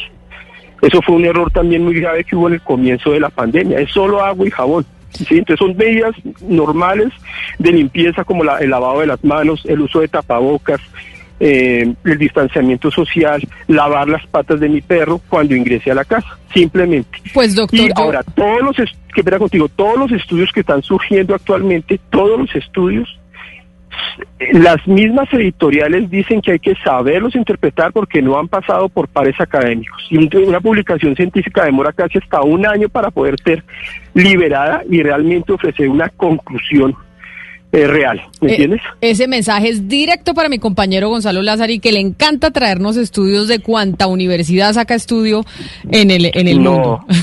Ahora también hay una, las, las, universidades también hay una competición de publicaciones, toca tener mucho cuidado con eso. Claro que sí. Porque eh, eso es dinero. Una publicación es dinero para una universidad, una, una publicación es prestigio para una universidad, pero to- si ustedes miran cualquier publicación que está surgiendo de coronavirus actualmente, todas tienen una nota que dice que no ha sido revisado y que hay que saber interpretar los resultados. Profesor Entonces Giovanni tener- Vargas, médico veterinario, creo que usted ha sido muy útil. Mil gracias por habernos aclarado Bueno. todos estos temas sobre las mascotas. Feliz mañana para usted. Un abrazo para ustedes y que tengan una buena tarde. Gracias por la invitación. Un abrazo. Yo, Gonzalo, cuando nos traiga la próxima vez un estudio, le voy a preguntar si el estudio trae ese pie de página que dice si ya ha sido revisado por pares académicos o no. No ir cogiendo cuánto estudio saca la- cualquier universidad para entonces dar noticia. Bueno, ya estamos detrás de, la- Universidad de Granada a ver qué nos dicen con respecto a ese estudio para que usted le haga las preguntas pertinentes y le diga eso. ¿Este estudio fue revisado por otros pares científicos? 11 de la mañana, 38 minutos. Hacemos una pausa y aprovechamos para saludar a todos los que están conectados ahí mandándonos mensajes a través del 301-764-4108 en nuestra línea de WhatsApp. Gracias por escribirnos y por todos los comentarios y correcciones, porque los oyentes siempre nos corrigen. Colombia está al aire.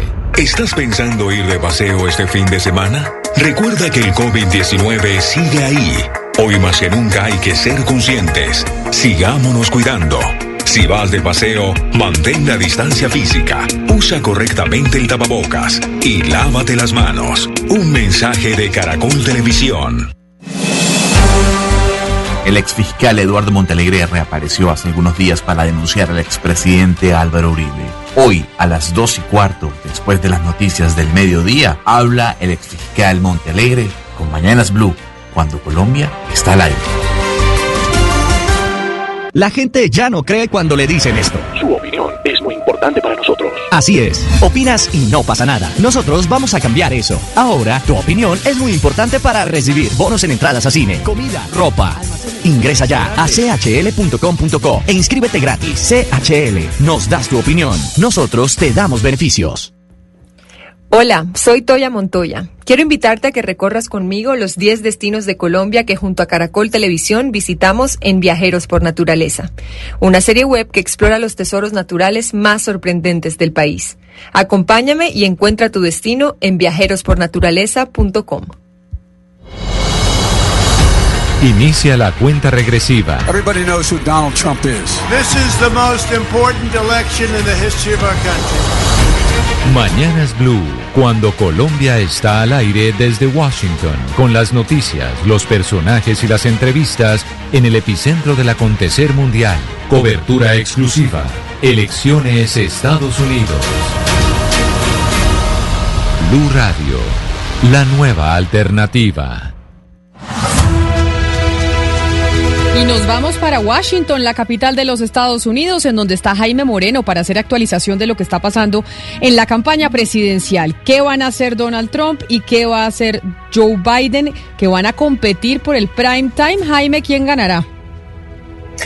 Camila, es la apuesta que están haciendo ahora en Estados Unidos. ¿Cómo le irá a Joe Biden en su presentación este mañana en la cadena ABC? Desde Filadelfia tendrá un town hall, es decir, él estará ahí respondiendo las preguntas del público y a la misma hora, pero por un canal diferente, por la cadena NBC, estará el presidente Donald Trump desde Miami, 8 de la noche, eh, 7 de la noche, hora de Colombia, en donde tendrá un programa exactamente con el mismo formato. Van a competir por el prime time de la televisión estadounidense y vamos a ver a quién le va mejor en esta presentación. Pero Esto es para reemplazar, Camila, el debate. Pero el no- debate que no hubo ya. Permítame, Jaime, pero normalmente, ¿quién tiene más rating? ¿NBC o ABC? ¿Quién, ¿Cuáles de esas dos cadenas tiene más rating? Normalmente tiene más rating la cadena ABC, es decir, la cadena que va a transmitir eh, la presentación de Joe Biden, pero la diferencia sí es como de un millón de, de- de televidentes más o menos a la semana. Y Uno eso- tiene 4,9 millones y el otro 5,7, 5,8. Y esas entrevistas sí no las vamos a poder ver nosotros aquí en Colombia, a diferencia de los debates, porque los debates sí los estaban transmitiendo por YouTube de manera gratuita a todas las cadenas. En esta oportunidad nosotros sí no los vamos a poder ver o, o hay alguna alternativa, Jaime. Yo creo que hay alternativas de poderlos ver por internet a, eh, a través de la señal de, de estas cadenas. Ellos para este tipo de situaciones la señal la dejan abierta. Lo que no estoy seguro es que, y probablemente no sea así, es que vayan a tener traducción en español. pero se podrán ver, digamos, eh, la versión original a través de las páginas de, Internet porque es un asunto de interés nacional. Esto era básicamente estaba programado, Camila, era para que se diera un debate, pero recordemos que el, el, comité encargado de organizar esos debates dijo que por condiciones de seguridad del tema del coronavirus, este segundo debate iba a ser virtual y el presidente Trump dijo, si eso es virtual, no me interesa, eso es perder el tiempo. Y Joe Biden dijo, bueno, entonces yo sigo adelante con el town hall que estaba preparado y lo haré yo solito con la cadena ABC. Y Trump dijo, ah, bueno, entonces yo me voy a hacer uno igualito en Miami, pero con la cadena NBC. Como niño chiquito, entonces yo, yo, hago lo sí. mismo. Pero ya que, ya que Trump está en la Florida, a mí me pareció escuchar ayer Joe Biden dijo, si ganamos la Florida, estamos del otro lado y ganamos. O sea, por eso la importancia de la Florida y por eso se fue Trump a, a ese estado a hacer su entrevista, porque ya incluso Joe Biden dijo, de Florida depende esta, esta carrera.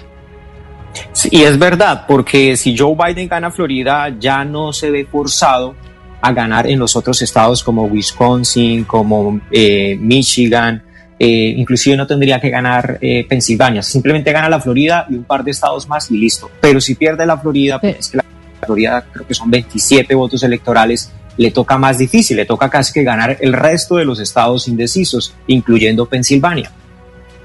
Pero ayer y ahí, Jaime, y ahí está el, el tema. Donald Trump ahorita... se aseguró de, de, perder Florida, porque ¿qué tal? Ustedes no vieron el trino que puso de unos, pues digamos, unos viejitos, pues unas personas de la, de la, Uy, de la, sí. de la ¿Qué tercera puso? edad. Pero, pero venga, digamos, le digo, Valeria. En silla de ruedas. En su duda, ¿está mal decir viejitos? ¿Es políticamente incorrecto decir no viejitos? sé, pero ya, pues yo ya no sé, pero pues ellos sí, sí son, digamos. Mm, pues yo, yo, no sé. Los que ponen la foto. Claro, el es tema, que puso tema, como su, en, un, en, un, geriátrico, puso a la, la, una Ajá, cara de la cara y puso de la Biden, foto puso de Biden como diciendo Biden for resident, o sea, Biden para residente, como de los resident. residentes de los geriátricos. Y uno dice, el, el voto en Florida, el 21% del electorado eh, digamos, en toda la Florida es mayor de 65 años. Entonces, esto es una afrenta y una falta de respeto, digamos, eh, pues en contra de las personas de la tercera edad que, que, son un electorado muy importante en Florida. Yo no sé en qué estaba pensando el señor Trump, porque después de esto va a perder. Es que, es que se acaba de quitar, pues ya que estaba perdiendo en esta población, porque esa población lo hizo ganar además en el 2016, pero en este momento, después del coronavirus, esta población le quitó un poco el apoyo. Ahora se lo, se lo va a terminar de quitar con este irrespeto que hizo el señor Trump contra ellos. Hay algo que yo no entiendo y es si estamos hablando de dos candidatos, estamos hablando de Trump y de Biden. Ya estamos hablando de la Florida, que es un estado, pues mejor dicho, estratégico para definir quién va a ser el próximo presidente de los Estados Unidos durante cuatro años más. ¿Cómo así que hay más candidatos, Jaime? ¿Cuántos candidatos están inscritos y por qué nunca oímos hablar de ellos? ¿Cuánta gente está compitiendo por la presidencia de los Estados Unidos y por qué nosotros solo hablamos de dos?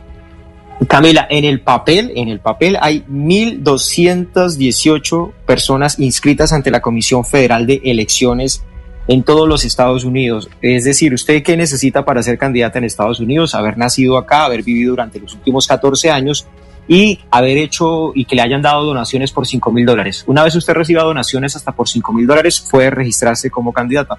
Pero solamente hay dos candidatos fuera de Biden y de Trump que han logrado registrarse en cada uno de los 50 estados de la Unión. O sea, no es tan fácil como que todos estén Pero en el entonces, porque se necesitan muchas firmas. ¿Cuáles sí están en todos los estados? Joe, eh, pues mejor dicho, Joe Biden, como si fuera mi mejor amigo Joe, Donald Trump y quién más? ¿Quién es, más? ¿Quién es otro? ¿Cuáles otros están en los otros estados? Está, por ejemplo, en los otros, en, en, en casi todos los 50 estados de la Unión, está el candidato del Partido Libertario, la candidata, y está también el, la candidata, el candidato del Partido Verde, aunque ese no lo dejaron inscribir, por ejemplo, en Pensilvania, Camila. Ah, pero Gonzalo, o sea que ese es el suyo. El suyo no es Trump, el suyo es la libertaria. Sí, Camila. Eh, partido además que según una encuesta puede obtener el 3% de los votos. Es el third party, el tercer partido como lo llaman en los Estados Unidos. Eh, y también como decía Jaime, Howie Hawkins es el candidato por el Partido Verde. Tal vez son los cuatro partidos fuertes dentro de los Estados Unidos. Y como yo sé y como usted lo acaba de decir, mi candidato no es Donald Trump. Mi candidato es Joe Jorgensen, la candidata por el Partido Libertario que a esta hora, Camila, la tenemos en línea para conocer un poco más mm, cómo va esa candidatura, cuáles son sus planteamientos y obviamente para preguntarle la posibilidad de que ella llegue a la Casa Blanca. Señora Jorgensen, gracias, es un placer que nos atienda desde Washington a esta hora. Well, thanks so much for having me. Mis- eh, señora Jorgensen, eh, viendo las encuestas y a sabiendas que hay dos candidatos bastante sólidos, como el presidente Trump y como el señor Joe Biden, ¿por qué la gente tendría que votar por un tercer partido como el suyo, el Partido Libertario? Well, I wouldn't call them strong candidates. They both want to spend your money. They both want to make your decisions. Neither one has any answer to the healthcare crisis, and neither one wants to bring the troops home. So I would say they're very weak candidates and uh, wrong on all the issues. ¿Qué nos dice Sebastián a la pregunta de Gonzalo, nuestra invitada? Pues Camila, eh, ella a ninguno de los dos, ni a Biden ni a Trump, los calificaría como candidatos fuertes. Ambos lo que quieren es gastar sus ingresos, Camila, tomar las decisiones por la gente. Ninguno tiene buenas respuestas para la enorme crisis del sistema de salud que está viviendo ese país y ella diría que ambos son en en verdad candidatos débiles con propuestas muy equivocadas. ¿Cómo podemos describir al Partido Libertario el cual usted representa? Well, what I can say is that we believe that you know best what's best for you.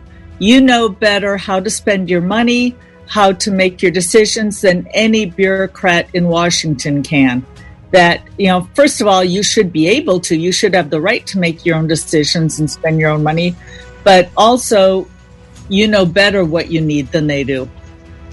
Camila, pues lo que ella cree, el Partido Libertario piensa que es el ciudadano el que sabe mejor que nadie qué es lo que le conviene, sabe mejor de qué manera gastar su dinero, tomar sus propias decisiones, mucho más que cualquier burócrata que trabaja en Washington. El ciudadano debe tener, dice ella, el derecho de tomar su, el rumbo de su vida y sabe mejor lo que necesita antes que los políticos. Yo le quiero hacer candidata una pregunta con mucho respeto y es usted cómo pretende convencer a los republicanos a que voten por usted cuando ya básicamente la mayoría está con Trump.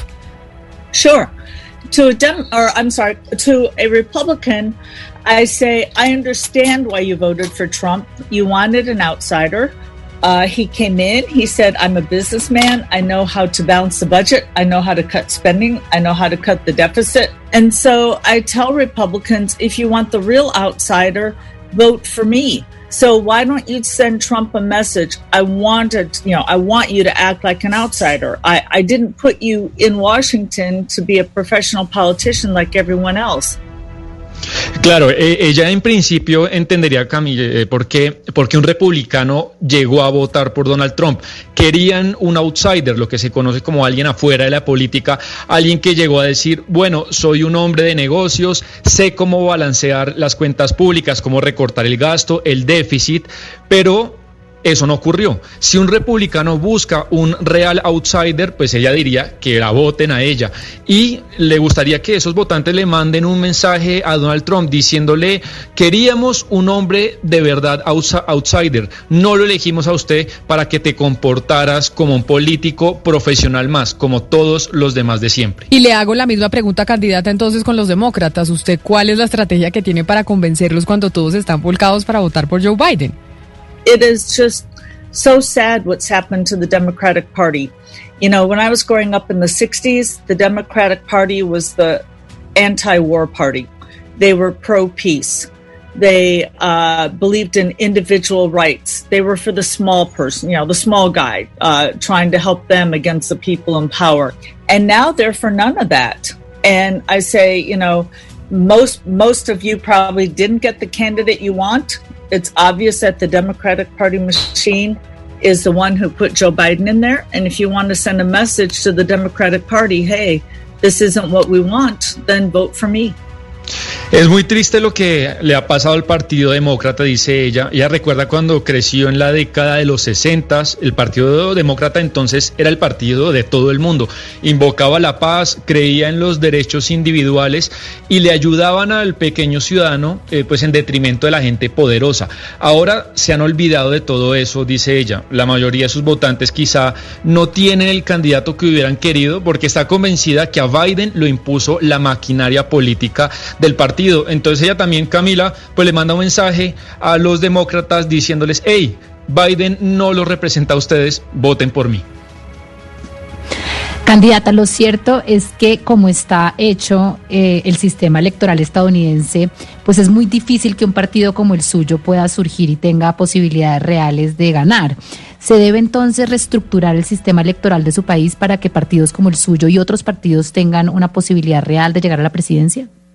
Oh, our system is horrible. In fact, you know, United States right now, and, and by the way, I love my country, but our government does do several things wrong. One of the things is, you know, they go around telling other countries how they should act. And one of the things they do is they say that some countries don't have free and fair elections. Well, some of the rules here aren't free and fair either. Uh, we've got so many hoops to get through. We've got to go collect signatures in many states. We've got to spend tens of thousands of dollars in just a single state to get on the ballot. We got to hire lawyers. It's really not a good system. The uh, the United States does the same thing that they're accusing other countries of doing.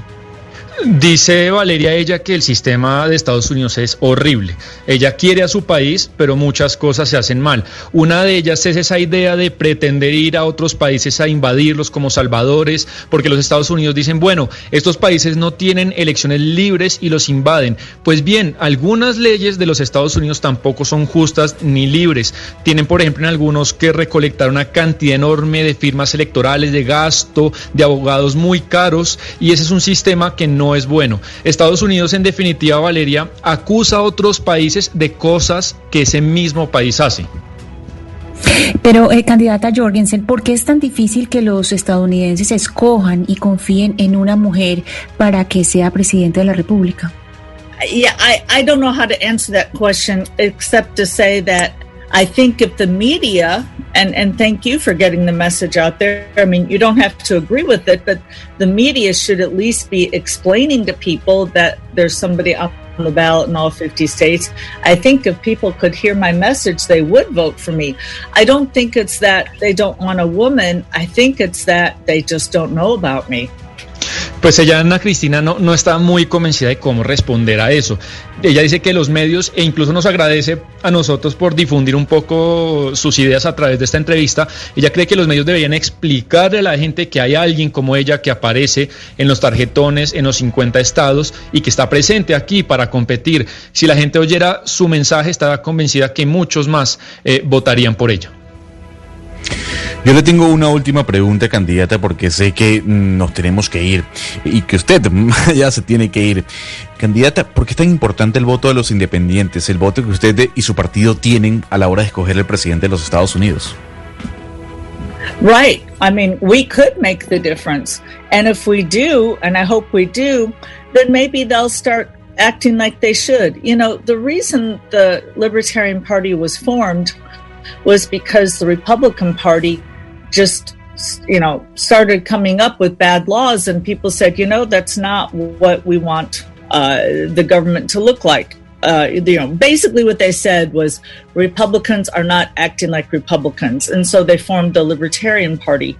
Uh, you know if if if trump loses in a swing that the republicans will say you know what? Maybe we better start acting like republicans. Maybe we better start uh, cutting spending and let people keep their own money instead of wasting it in Washington. Antes de la traducción, permítame, Sebastián, despedir a la candidata presidencial por el Partido Libertario, porque es que sí, hay más candidatos en Estados Unidos, no solo Joe Biden y Donald Trump, candidata Joe Jorgensen. Mil gracias por haber estado con nosotros, un saludo especial. Oh, well, thank you. This was great. You had some questions that I've never heard before, so that was really interesting. So have a great evening. Gracias. ¿Qué nos dijo al final, además de decirnos que le hicimos preguntas que nunca le habían hecho, Sebastián? Sí, Camila, muy complacida ella y pues ella dice que podrían hacer la diferencia, pero si no logran hacerlo, pues de pronto empezarían a actuar el Partido Republicano como deberían. Nos cuenta que la razón verdadera por la cual nació, se fundó el Partido Libertario, fue porque el Partido Republicano cambió su esencia. Mucha gente empezó a decirse que ese no era el tipo de gobierno que quiere para los Estados Unidos. Básicamente dicen, los republicanos no se comportan como republicanos y por eso nace el Partido Libertario. Si Trump pierde, Donald Trump pierde, dice ella, de pronto los republicanos empezarán a decir ellos mismos, oye, ¿sabes? De pronto debemos empezar a actuar como verdaderos republicanos, debemos ajustar el gasto público y permitir que sea el ciudadano el que gaste su dinero en vez de hacerlo desde Washington. Pero Jaime, usted que está en Washington, explíquenos, porque a propósito de esa pregunta que hacía Gonzalo, al final es... ¿Cómo afectan estos eh, partidos eh, y estos candidatos independientes a la elección? Es decir, ¿ayudan a los demócratas, ayudan a los republicanos? ¿Cómo funciona esto? Por ejemplo, Camila, el partido, el, el, Green Party, el Partido Verde, es un partido que en el fondo es apoyado por los republicanos. ¿Por qué razón? Porque les interesan quitarle votos a la campaña de Joe Biden. Intentaron inscribirlo en Pensilvania, pero tuvieron problemas en el proceso de recolección de firmas y la parte legal y no pudieron hacerlo así como por ejemplo el presidente Donald Trump o, digamos una base republicana apoyan la candidatura de Kenyon West para quitarle votos a los demócratas. Entonces estos partidos y estas propuestas independientes tienen un valor muy importante en estos estados indecisos. Por ejemplo, en Wisconsin, Michigan y en Pensilvania hace cuatro años eh, los partidos independientes sacaron más votos que la diferencia que sacó Donald Trump con Hillary Clinton. Por lo tanto, esos votos se los quitaron a Hillary Clinton porque es más probable que un demócrata vote por un partido verde a que se vaya a votar por el candidato republicano. Bueno, para que veamos entonces por qué estos candidatos sí juegan un rol ahí en medio de la disputa entre Joe Biden y Donald Trump. 11 de la mañana, 58 minutos. Óigame, Pombo, en su ausencia, ¿cómo le parece que Gonzalo Lázari tiene un rol nuevo? ¿Usted eh, tiene la vida asegurada? ¿Usted está asegurado, Pombo? Sí, seguro de vida. Además, como ahora en todos los contratos le piden a uno seguro de vida. Bueno, pues que el SOAT que nos sí, ¿Cómo le parece que Gonzalo Lázari ahora es promotor de seguros? Entonces, para que le ofrezca ahí don Gonzalo Lázari su seguro, su seguro al doctor Pombo. Doctor Pombo, yo sé que usted ya acaba de decir que tiene un seguro de vida, pero, pero puede tener un seguro, un mejor seguro, que le dé más confianza, que piense más en usted, y por eso Global Seguros yo se lo voy a recomendar, porque además le ofrece soluciones para proteger no solo a usted, doctor Pombo, proteger a su familia, asegurarle un gran futuro y vivir con una gran tranquilidad. Yo le voy a recomendar, doctor Pombo, que usted ingrese en la, página web globalseguroscolombia.com. Le repito la página web globalseguroscolombia.com para que usted vea los beneficios, para que usted piense en cambiar su seguro de vida, porque Global Seguros se compromete para ti, por ti, por tu familia y por tu futuro. Oiga, Gonzalo, me gusta además el hecho de que el seguro de vida no es solo para mí, sino para la familia. Eso me parece como innovador. Yo que ese tema no sé mucho, me parece muy chévere y, lo voy a mirar sin, molestar con, con detalle. De verdad, porque es que uno tiende a pensar que el seguro es solo para uno y toda la cosa, pero no. Pues si se puede extender para, para el hogar, para la familia, creo que es bien, bien tentador. Bueno, ahí ya sabe el nuevo rol que tiene don Gonzalo Lázaro en esta mesa de trabajo, 12 del día en punto. Nos vamos con las noticias del mediodía y después de las noticias tenemos una cita con el exfiscal Eduardo Montealegre que va a estar con nosotros en nuestro tema del día.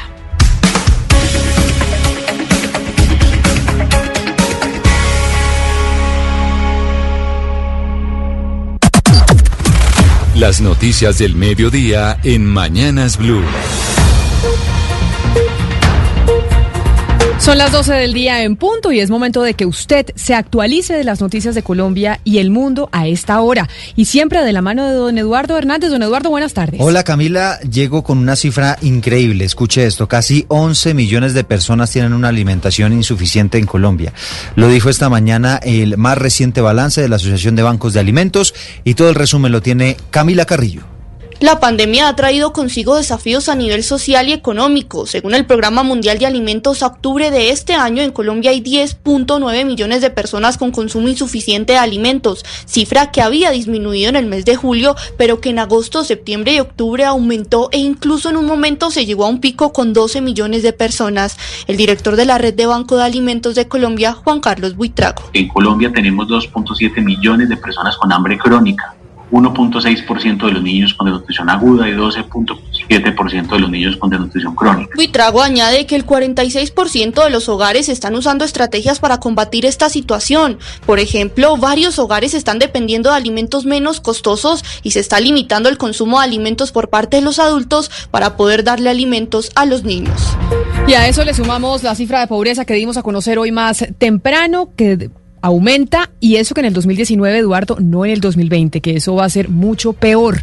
12 del día, dos minutos. En otras noticias, el ministro de la Defensa, Carlos Holmes Trujillo, prometió una investigación para esclarecer el asesinato del concejal de Jacopí, Cundinamarca, José Memo Florido. Diana Alvarado. La alcaldía de Jacopí contó que José Memo también era líder comunitario y hacía parte del partido de la U. Escuchamos al ministro de Defensa, Carlos Holmes Trujillo. Gracias a la oportuna información de la ciudadanía, la Policía Nacional logró efectuar las capturas de dos hombres, cuya relación con este hecho está siendo determinada. Estos sujetos se desplazaban en una motocicleta y fueron sorprendidos con una escopeta, un revólver, 16 cartuchos y dos armas cortopunzantes, entre otros elementos que fueron puestos a disposición de la autoridad competente. Los capturados fueron puestos a disposición de las autoridades para su debida judicialización, mientras se avanza con las investigaciones correspondientes para tratar de identificar si el concejal había recibido algún tipo de amenaza.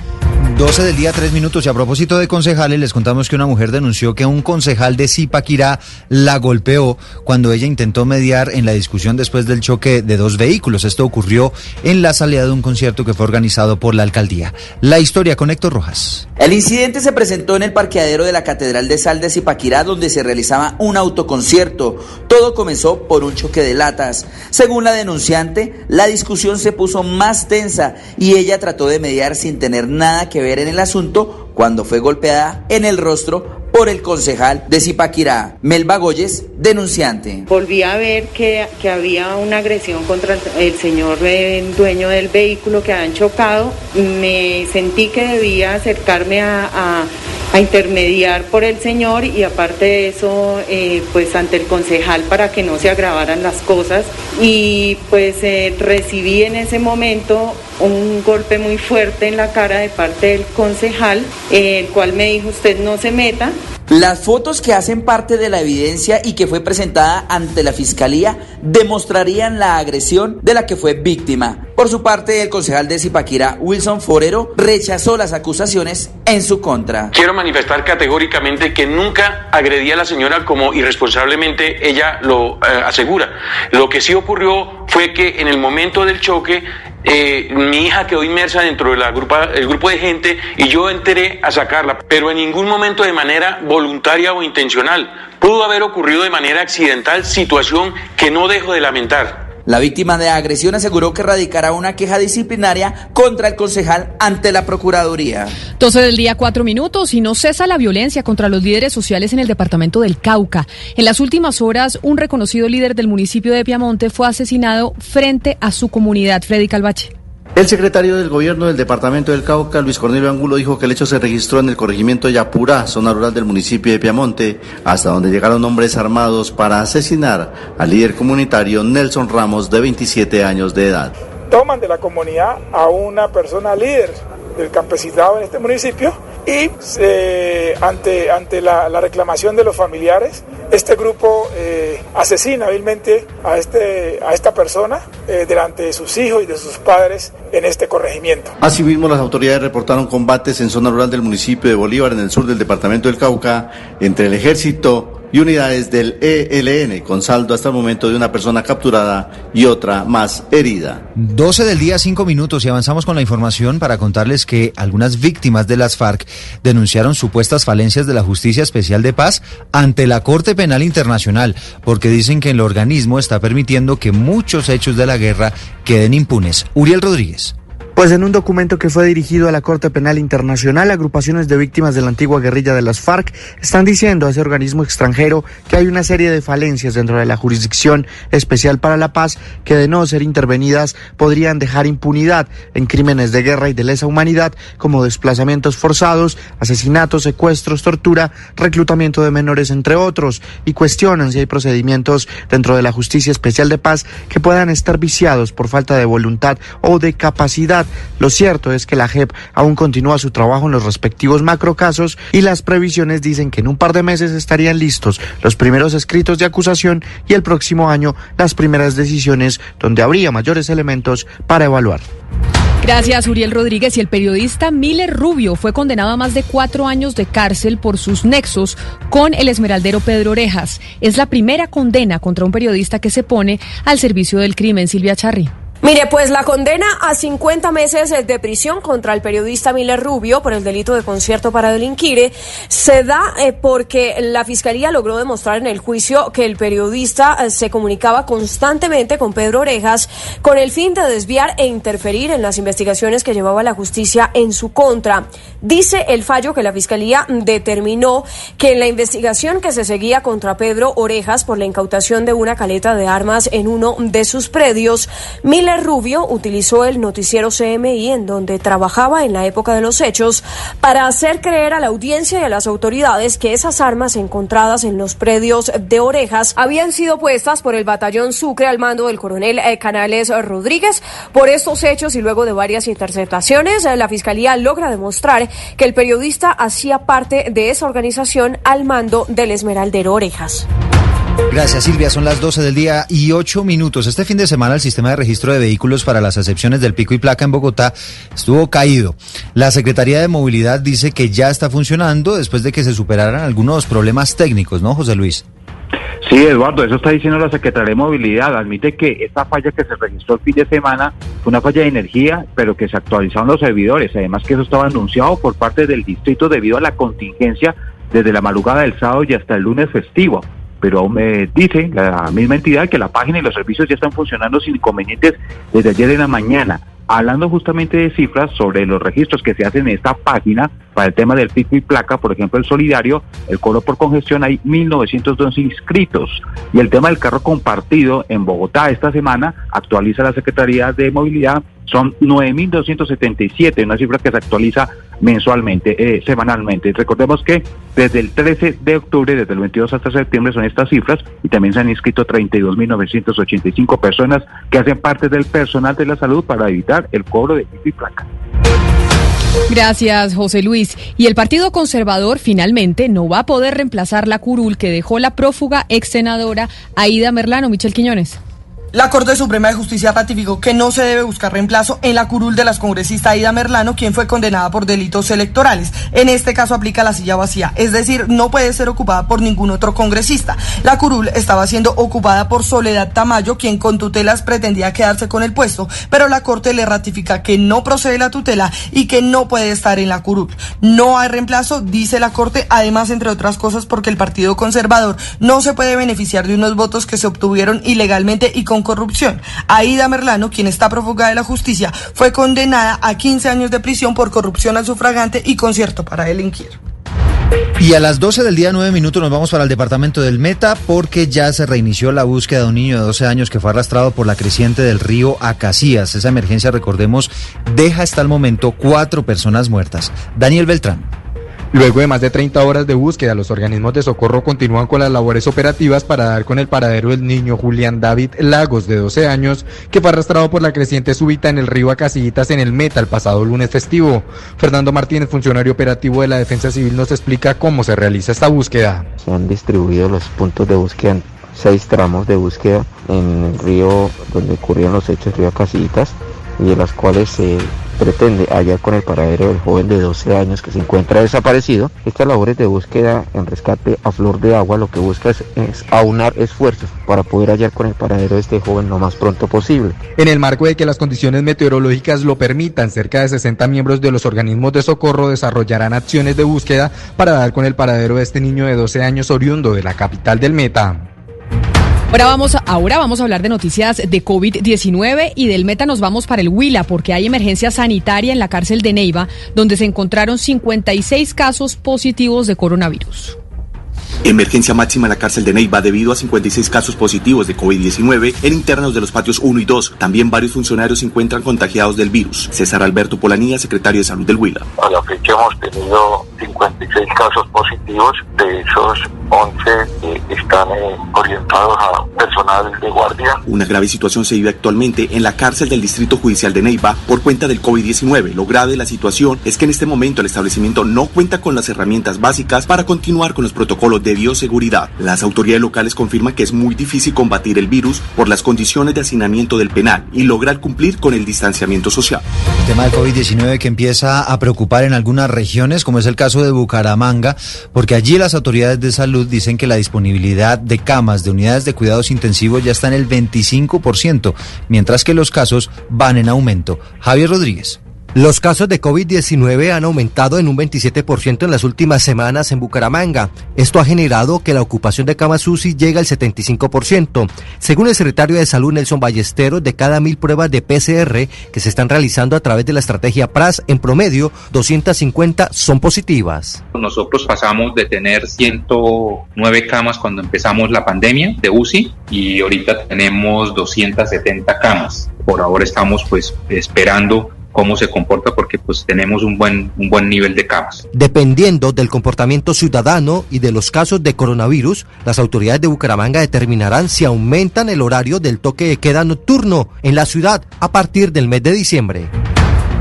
12 del día, 12 minutos y nos vamos para Boyacá porque una mujer fue condenada a 12 años de cárcel por una millonaria estafa a varias personas por más de 1.200 millones de pesos. Darío Camargo.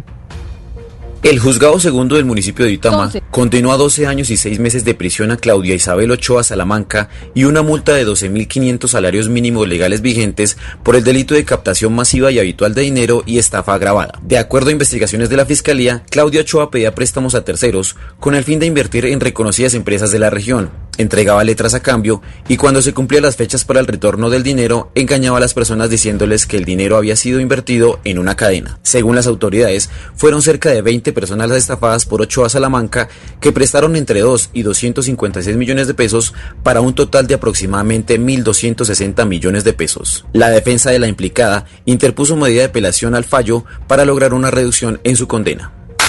La noticia internacional. Y la noticia internacional tiene que ver con el Banco Mundial porque anunció que aprobó un plan de ayuda de 12 mil millones de dólares para garantizar a los países en desarrollo un acceso rápido a las vacunas contra el COVID-19 cuando éstas estén disponibles. Este monto se va a utilizar para financiar la compra y la distribución de vacunas, pruebas y tratamientos de COVID para sus ciudadanos. La noticia deportiva. La noticia deportiva a esta hora está en la ciudad de Tunja porque se está jugando ya el minuto 56 en el inicio de la fecha número 14 de la Liga Betplay. Patriotas está igualando 0 por 0 con el Deportivo Pasto. El equipo del sur del país que está llegando a 26 puntos y se ubica segundo en la tabla de posiciones. A las 2 de la tarde jugará Deportivo Cali ante Boyacá Chico. A las 4, 11 Caldas Cúcuta. A las 6 y 5 Millonarios visita Envigado. Y a las 8 y 10 Junior ante América de Cali. Son los cinco partidos del día de hoy de la fecha número 14 del fútbol colombiano. 12 del día, 14 minutos y ya nos vamos con nuestro tema central, que es la entrevista al exfiscal Eduardo Monte Alegre para hablar de la situación actual de la fiscalía, pero también de su reaparición en el proceso del expresidente Álvaro Uribe. Sus preguntas y comentarios ya saben que los recibimos en el 301-764-4108 a través de nuestra línea de WhatsApp.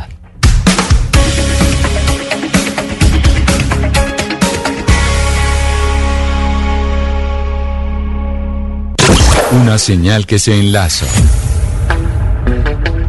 Regiones conectadas a través de un dial. A partir de este momento, Oscar Montes, Ana Cristina Restrepo, Hugo Mario Palomar, Valeria Santos, Gonzalo Lázari, Rodrigo Pombo y Camila Zuluaga analizan y debaten el tema del día. El tema del día. Colombia está al aire. Son las 12 del día, 15 minutos. A ustedes que se conectan con nosotros a esta hora, bienvenidos después de las noticias del mediodía. Nuestro tema de hoy tiene que ver con un invitado y es el ex fiscal general de la Nación, Eduardo Montealegre. Con el doctor Montealegre vamos a hablar de distintos temas. Uno, porque ha vuelto a aparecer, digamos, ante la opinión pública, pero dos, porque nos puede ayudar también a esclarecer muchas cosas que están pasando dentro de la Fiscalía, ya que el doctor Montealegre estuvo al frente de esa entidad. Pero antes de seguir eh, con el tema, quisiera saludarlo, doctor Montealegre, mil gracias por estar con nosotros y bienvenido a Blue Radio. Muy buenos días, Camila, muy buenas tardes a todos los de la mesa y a todos los oyentes de Blue. Mire, Para entrar en contexto y poderle decir a los oyentes por qué razón estamos hablando con usted, yo sí quisiera que nos contara y nos pusiera y nos actualizara por qué razón volvió a aparecer usted en medio del, del panorama público y sobre todo en el caso del expresidente Álvaro Uribe y en ese proceso, porque vimos cómo el fin de semana salieron muchas noticias que decían la jueza regañó al exfiscal Montealegre por estar dilatando la audiencia, pero volvamos al origen. ¿Cómo y por qué termina usted como víctima en el caso del expresidente Uribe? Eh, eh, Camila, yo eh, me presento como víctima conjuntamente con Jorge Perdomo porque el expresidente Álvaro Uribe, a través de su grupo de abogados, presentaron en la investigación que se sigue contra él por fraude procesal y por soborno testigos falsos. Específicamente presentaron dos testigos falsos a una exfiscal que está condenada por favorecimiento del narcotráfico y ayuda al paramilitarismo. Esa señora fiscal eh, se llama Hilda Niña y según ella, desde la Fiscalía General de la Nación, nosotros eh, eh, creamos una asociación ilícita, una asociación criminal para hacerle un complot a el caballista Santiago Uribe, de, que está procesado por los doce apóstoles. Entonces, eh, la defensa de Uribe lleva a este proceso un testimonio falso donde se habla de una supuesta red criminal que yo integré desde la Fiscalía General de la Nación para eh, ocasionarle daño e involucrar injustamente, según ellos, a Santiago Uribe y a Álvaro Uribe.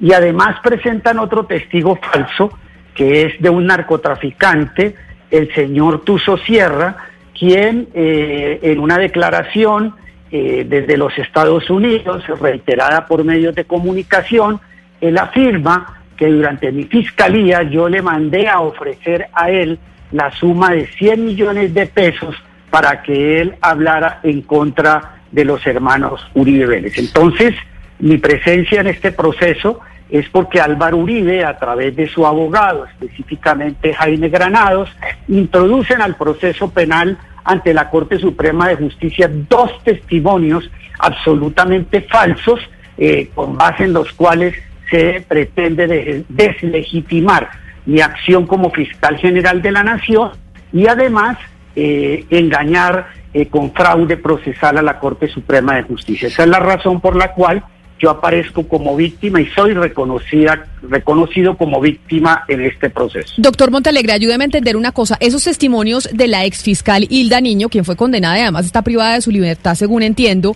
¿esos testimonios aparecen únicamente presentados dentro del caso o ella ya había hecho esos testimonios aparte del caso? ¿Por qué le hago esta pregunta? Porque me llevaría a decirle a usted, ¿por qué entonces hasta ahora se configura usted como víctima del proceso y no presentó una, eh, una denuncia contra la exfiscal diciendo que estaba mintiendo y que estaba hablando cosas que no eran ciertas de su fiscalía y del, y del vicefiscal Perdomo.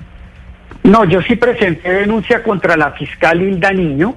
En el momento en que hizo las afirmaciones falsas, yo presenté denuncia penal contra Hilda Niño, presenté en su momento denuncia penal contra el narcotraficante llamado Tuso Sierra y presenté denuncia penal contra el señor Cadena el abogado eh, de Álvaro Uribe y en todos esos procesos yo, yo también estoy constituido como víctima. Ella no solamente ha hablado en el proceso eh, eh, que se realizó ante la Corte Suprema de Justicia, el proceso por manipulación de testigos, por fraude procesal, sino que además ella hizo declaraciones ante la Fiscalía General y yo hace mucho, hace casi dos años, desde el momento en que apareció la denuncia, la eh, formulamos la, la correspondiente información ante la Fiscalía. Lo que pasa es que la Fiscalía, después de la denuncia, la Fiscalía no ha hecho absolutamente nada por esclarecer las denuncias que yo en su momento formule. Y ahora vamos al punto que fue noticia también este fin de semana, que lo registraron varios medios de comunicación, doctor Montealegre, y es sobre lo que pasó en la audiencia de libertad del eh, expresidente Álvaro Uribe, que decían que usted estaba tratando de dilatar esa audiencia. Y estaba tratando usted de dilatar, dígame si si o si no, porque usted mencionaba que le indignaba como víctima que se solicitara la nulidad por parte del fiscal del, del caso, que es el eh, señor Jaimes, quien le dijo al juez que declarara la nulidad de toda la indagatoria. ¿Por qué razón lo regañaron a usted? O pues si se puede decir regañaron, ¿y por qué se salió ese, públicamente a decir, oiga, Montealegre estaba dilatando la audiencia? ¿Qué fue lo que pasó? Mire, lo que pasó fue esto, Camila. Eh, con base en principios de, lealtad y de buena fe, eh, en primer lugar, cuando yo voy a presentar pruebas, como lo hice en esta audiencia, yo las pruebas que, pretendo hacer valer, o algunas, porque faltan todavía muchas, yo las presenté el día anterior a la audiencia. ¿Qué pasó en este caso? Que eh, el señor eh, Gabriel Jaimes, eh, el mismo día de la audiencia, no el día antes, para que nosotros hubiéramos conocido las pruebas, como lo hice yo, con Jorge Perdomo, que cuando pretendimos hacer valer pruebas dentro de este proceso, las presentamos el día anterior, le explicamos a la señora juez y además desde el día anterior corrimos traslado de todos los documentos, videos y pruebas que nosotros queríamos invocar en la audiencia. En este caso, sorpresivamente, el mismo día de la audiencia, el señor Gabriel Jaimes introduce dos piezas procesales supremamente importantes. En primer lugar, la indagatoria del expresidente Álvaro Uribe y creo que también la medida de aseguramiento que se dictó en contra de él por soborno y fraude procesal en la Corte Suprema de Justicia. Esos, esas piezas procesales yo no las conocía, eh, eh, yo no conocía la indagatoria del expresidente Álvaro Uribe y resulta que esa indagatoria que se introduce sin avisarnos previamente a los sujetos procesales, sin darnos eh, traslado previo, es decir, sorpresivamente, faltando al, al principio, al principio de lealtad, eh, se introduce abruptamente en la audiencia sin comunicárnosla, sin trasladarla. Yo no conocía la audiencia de eh, la indagatoria de Álvaro Uribe Vélez porque yo no había sido parte en este proceso. Hasta ahora es que vengo yo a conocer, o al menos me mostraron esa pieza procesal y esa indagatoria que dura horas, pues fue la base eh, fundamental del discurso y la narrativa de la Fiscalía General de la Nación. Prácticamente que a pesar de que se dieron otros argumentos, el eje central de esa argumentación estuvo centrada en esa indagatoria. Entonces yo lo que le pedí a la señora juez es que me diera un plazo razonable para escuchar la indagatoria. La señora juez no quiso, tuvo que intervenir la representante del Ministerio Público para aclararle que aquí no se trataba de ninguna dilación mía, que se trataba de un derecho legítimo a controvertir la prueba y ante la intervención del Ministerio Público la señora juez en forma sensata accedió, pero no accedió a que yo viera toda la indagatoria sino que me dio 45 minutos para que yo escuchara una pieza clave en el proceso que duró más de siete horas. Entonces ahí no hubo ninguna... Exfiscal Montalegre, lo cierto es que eh, la jueza también regañó eh, con Valeria Santos. Valeria, ¿cómo está?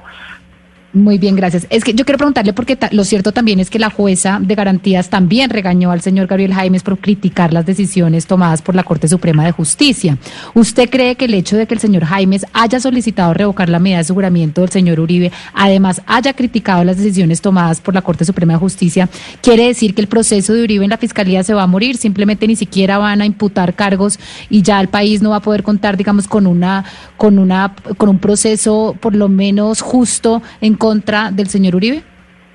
Mire, yo creo que ya la, posición de la Fiscalía fue muy clara, la expuso con un enorme cinismo y desprecio por la justicia el señor Gabriel Jaimes. si uno mira con detenimiento, como yo creo que eh, lo han hecho con mucha seriedad muchos periodistas, eh, ustedes entre otros, él, el eje de la argumentación de él está en que la indagatoria que se le practicó al expresidente Uribe es nula, que la medida de aseguramiento es ineficaz, que hizo una degradación de toda la prueba, de los estándares de prueba que se habían hecho ante la Corte Suprema de Justicia.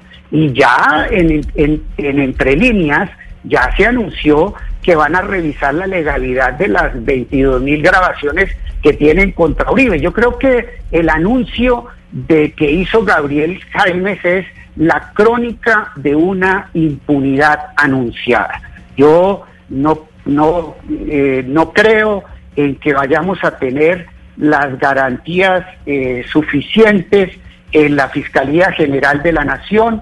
Eh, estoy haciendo una predicción de que lo que sigue ahora es eh, constituir a, a, partir de las elucubraciones de Gabriel Jaimes una alambrada de impunidad para que Uribe como siempre lo ha hecho, no comparezca ante la justicia. Es lo que va a pasar en ese proceso. Y ahí yo le quiero preguntar, y por eso su testimonio es tan importante, doctor Montalegre, porque usted fue fiscal general de la Nación y a usted también se le acusó de hacer muchas triquiñuelas allá en la fiscalía. Yo no quiero adentrarme en eso, quiero adentrarme en su experiencia.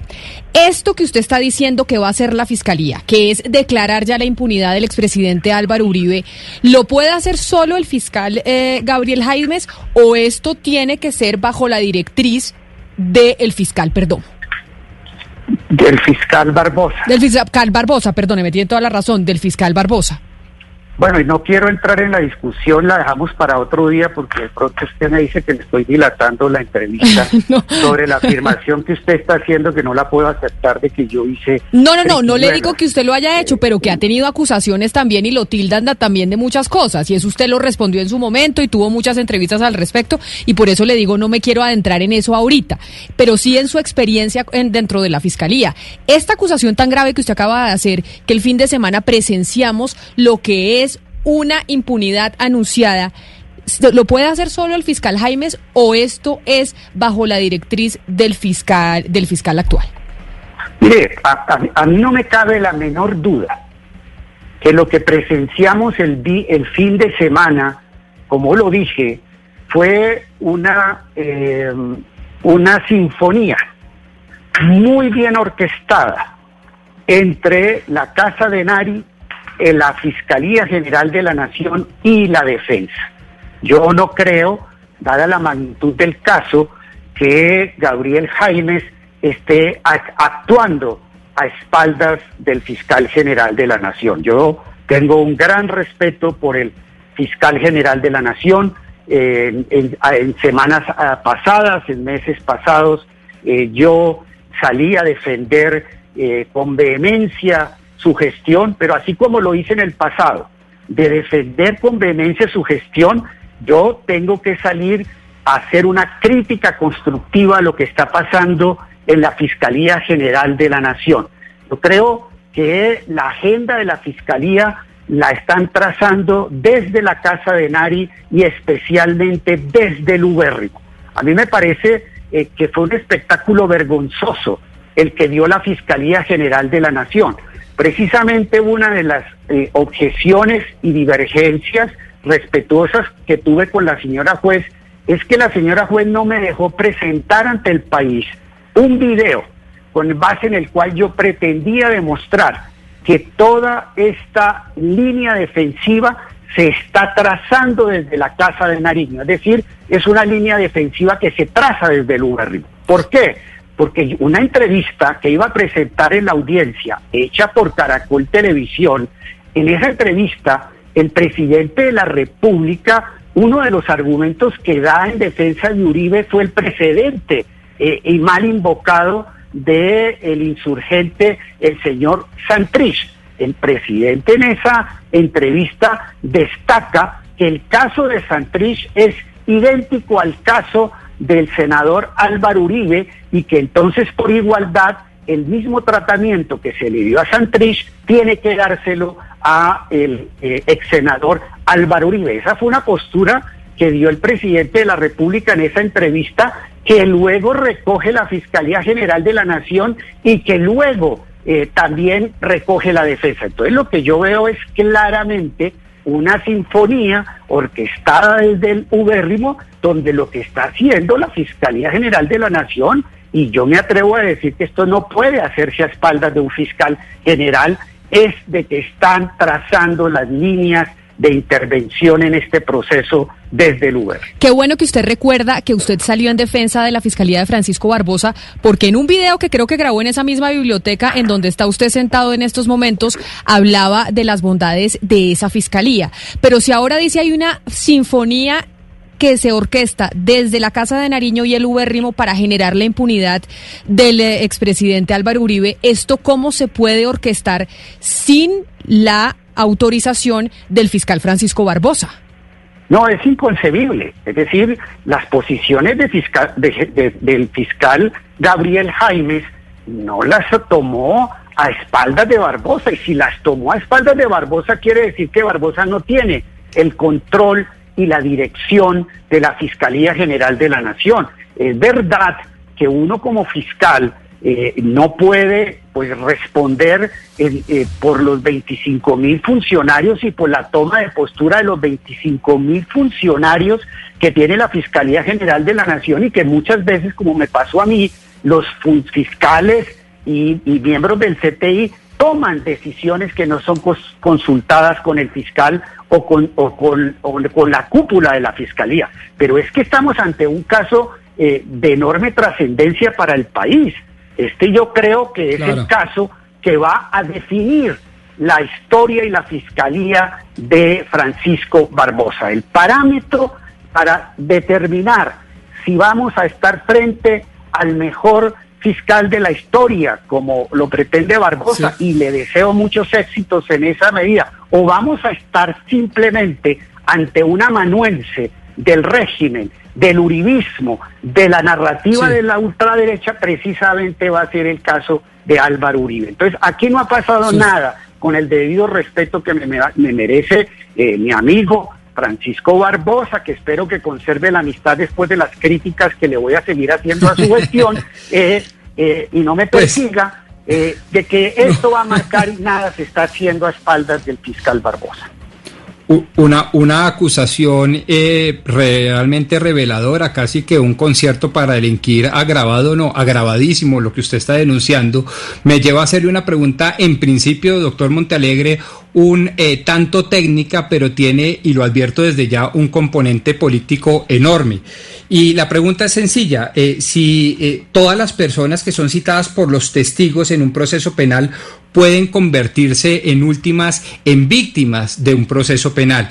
Y se lo pregunto porque cuando eh, uno eh, analiza, estudia y detalla eh, las audiencias como la del sábado pasado, pues la de la anterior, perdón, audiencia pasada, pues uno lo que mira es que pues podría también pensarse desde el punto de vista político que la sinfonía es de una extrema izquierda representada en Iván Cepeda, en el doctor Perdomo, en el doctor Montealegre, que lo único que usan es instrumentalizar políticamente a la justicia colombiana para lograr sus cometidos políticos, ya que no lograron vencer al uribismo en las urnas democráticas. ¿Usted qué respondería a esa visión?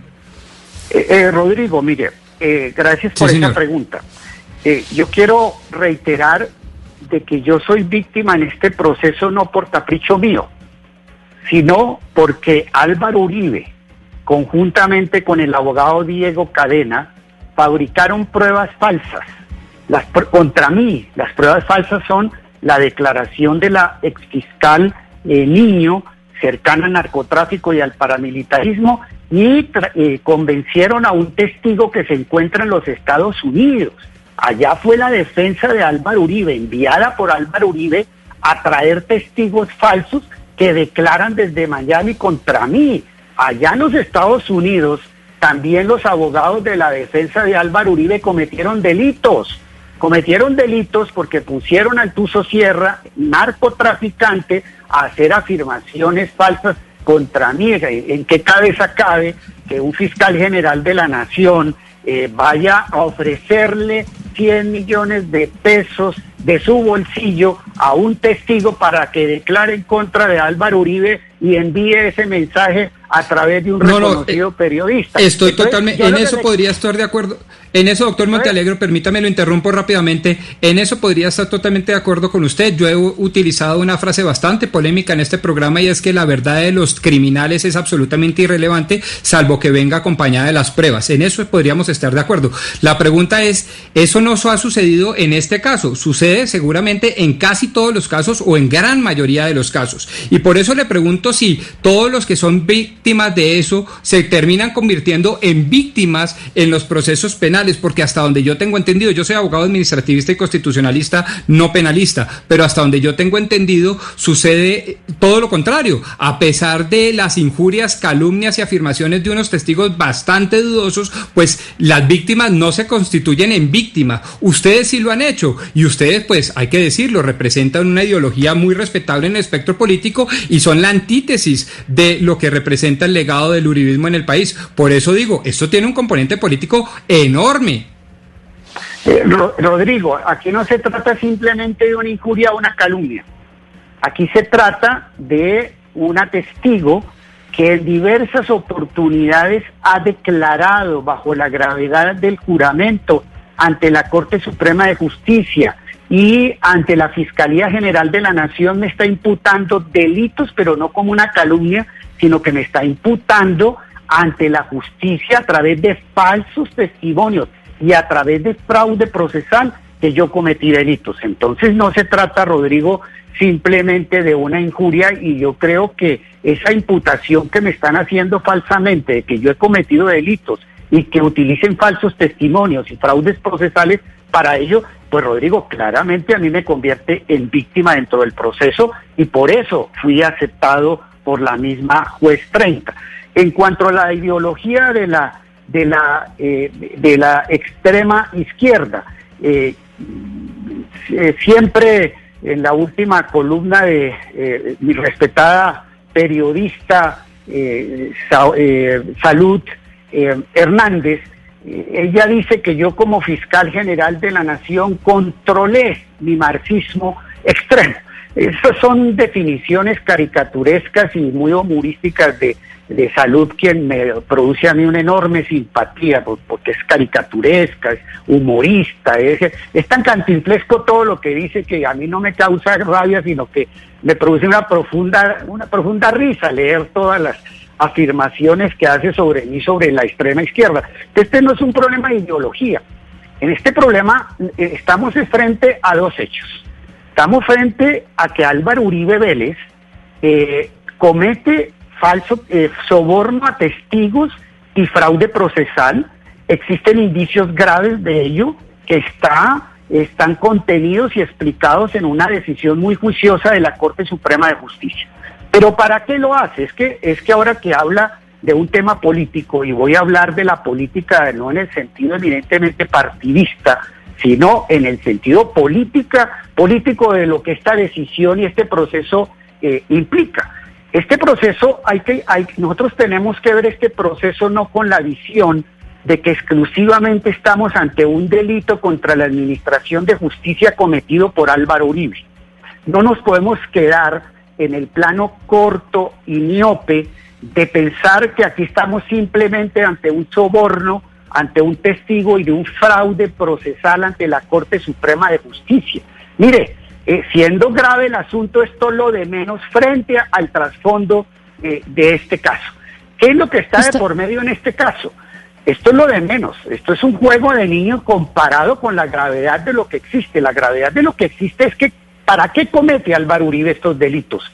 Álvaro Uribe está cometiendo estos delitos de soborno para ocultar crímenes de guerra y de lesa humanidad. Eh, discúlpeme que utilice una terminología técnica aburrida, son delitos conexos porque Uribe lo que trata es de ocultar eh, los casos eh, de su participación en el bloque metro, del paramilitarismo que, que denunció el senador Cepeda. y además, eh, sí.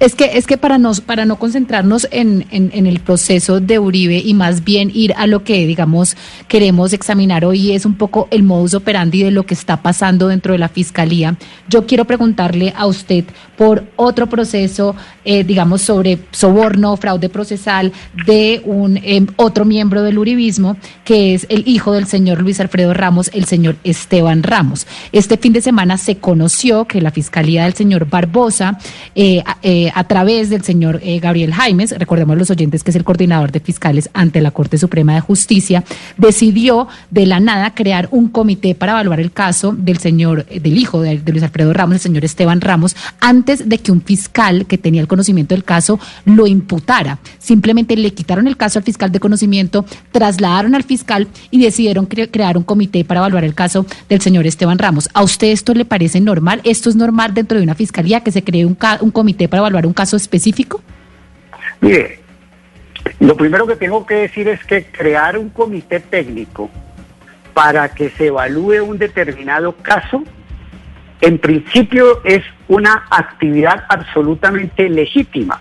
Es, eh, es, algo que está dentro del marco y dentro de las competencias que tiene el fiscal general de la nación y tienen sus delegados. Esa es una metodología que eh, se ha implementado desde hace 20 años en la Fiscalía General de la Nación y en sí esa metodología no es, es reprochable, es correcta. Yo como fiscal y como lo han hecho muchos, eh, optamos por esa metodología para dirimir casos. El tema es en qué contexto se produce este eh, comité técnico y en qué contexto se produce el cambio de fiscal.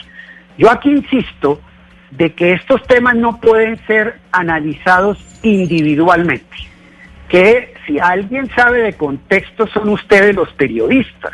Esto que nosotros estamos haciendo ahora en el proceso penal de investigaciones en contexto, de investigaciones macro, que viene la Corte Interamericana, lo hacen ustedes. El periodismo investigativo se inventó la metodología del contexto, que es establecer vinculaciones, no mirar los casos aislados, sino mirar con qué conecta, con qué redes, con qué otras piezas de información. Entonces, miremos el contexto. Aquí lo que nosotros tenemos es eh, un contexto en el cual hay una clara agenda de favorecimiento por parte de la Fiscalía General de la Nación al dueño del ubérrimo. ¿Y cuál es esa, eh, eh, esa estrategia ya sistemática de favorecimiento al ubérrimo? En primer lugar, pues ya vemos claramente la posición de la Fiscalía General de la Nación en este caso donde somos víctimas y eh, en el proceso en el cual se acaba de liberar al Uribe, pero no terminó ahí. Esto lo tenemos que conectar con lo que está pasando en el caso de los ramos, que va mucho más allá. Lo que denunció hace muy poco, eh, eh, lo que denunciaron los medios de comunicación, ustedes, entre otros, es que aquí hubo una maniobra fraudulenta, una maniobra constitutiva de prevaricato por parte de los magistrados eternos del Consejo Superior de la Judicatura que le dieron un raponazo a la competencia de la Corte Suprema de Justicia cuando se iba a producir la condena de quién? De Luis Alfredo Ramos. ¿Y quién es Luis Alfredo Ramos? Pues uno de los grandes varones electorales eh, del eh, uribismo. Entonces, aquí lo que vemos es una componenda enorme de la cual hace parte la Fiscalía, lamentablemente, en unión con el Consejo Superior de la Judicatura para lograr la impunidad del ex, del exgobernador Luis Alfredo Ramos por un caso de paramilitarismo donde hay una ponencia que lo condena eh, o al menos propone la condena a muchos años de cárcel. Entonces yo sí veo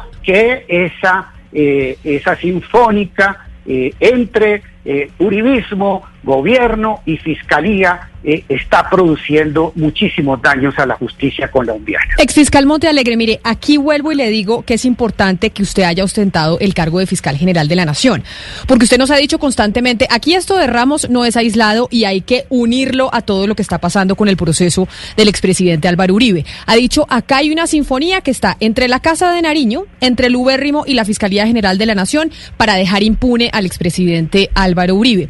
Pero cuando usted estaba en la fiscalía, bajo el gobierno de Juan Manuel Santos también se dijo mucho y se dijo es que acá hay un hay una sinfonía no con las mismas palabras, pero sí acá hay un acuerdo entre Juan Manuel Santos presidente, entre el fiscal Monte Alegre para por ejemplo dañar la candidatura de Oscar Iván Zuluaga en el caso del hacker. Yo no me quiero centrar en eso, me quiero centrar es en la dinámica.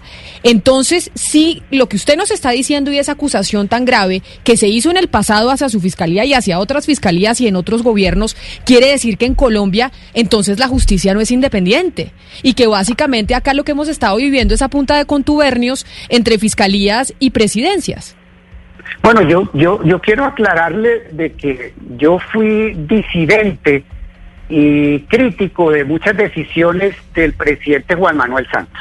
Lo primero que tengo que aclarar.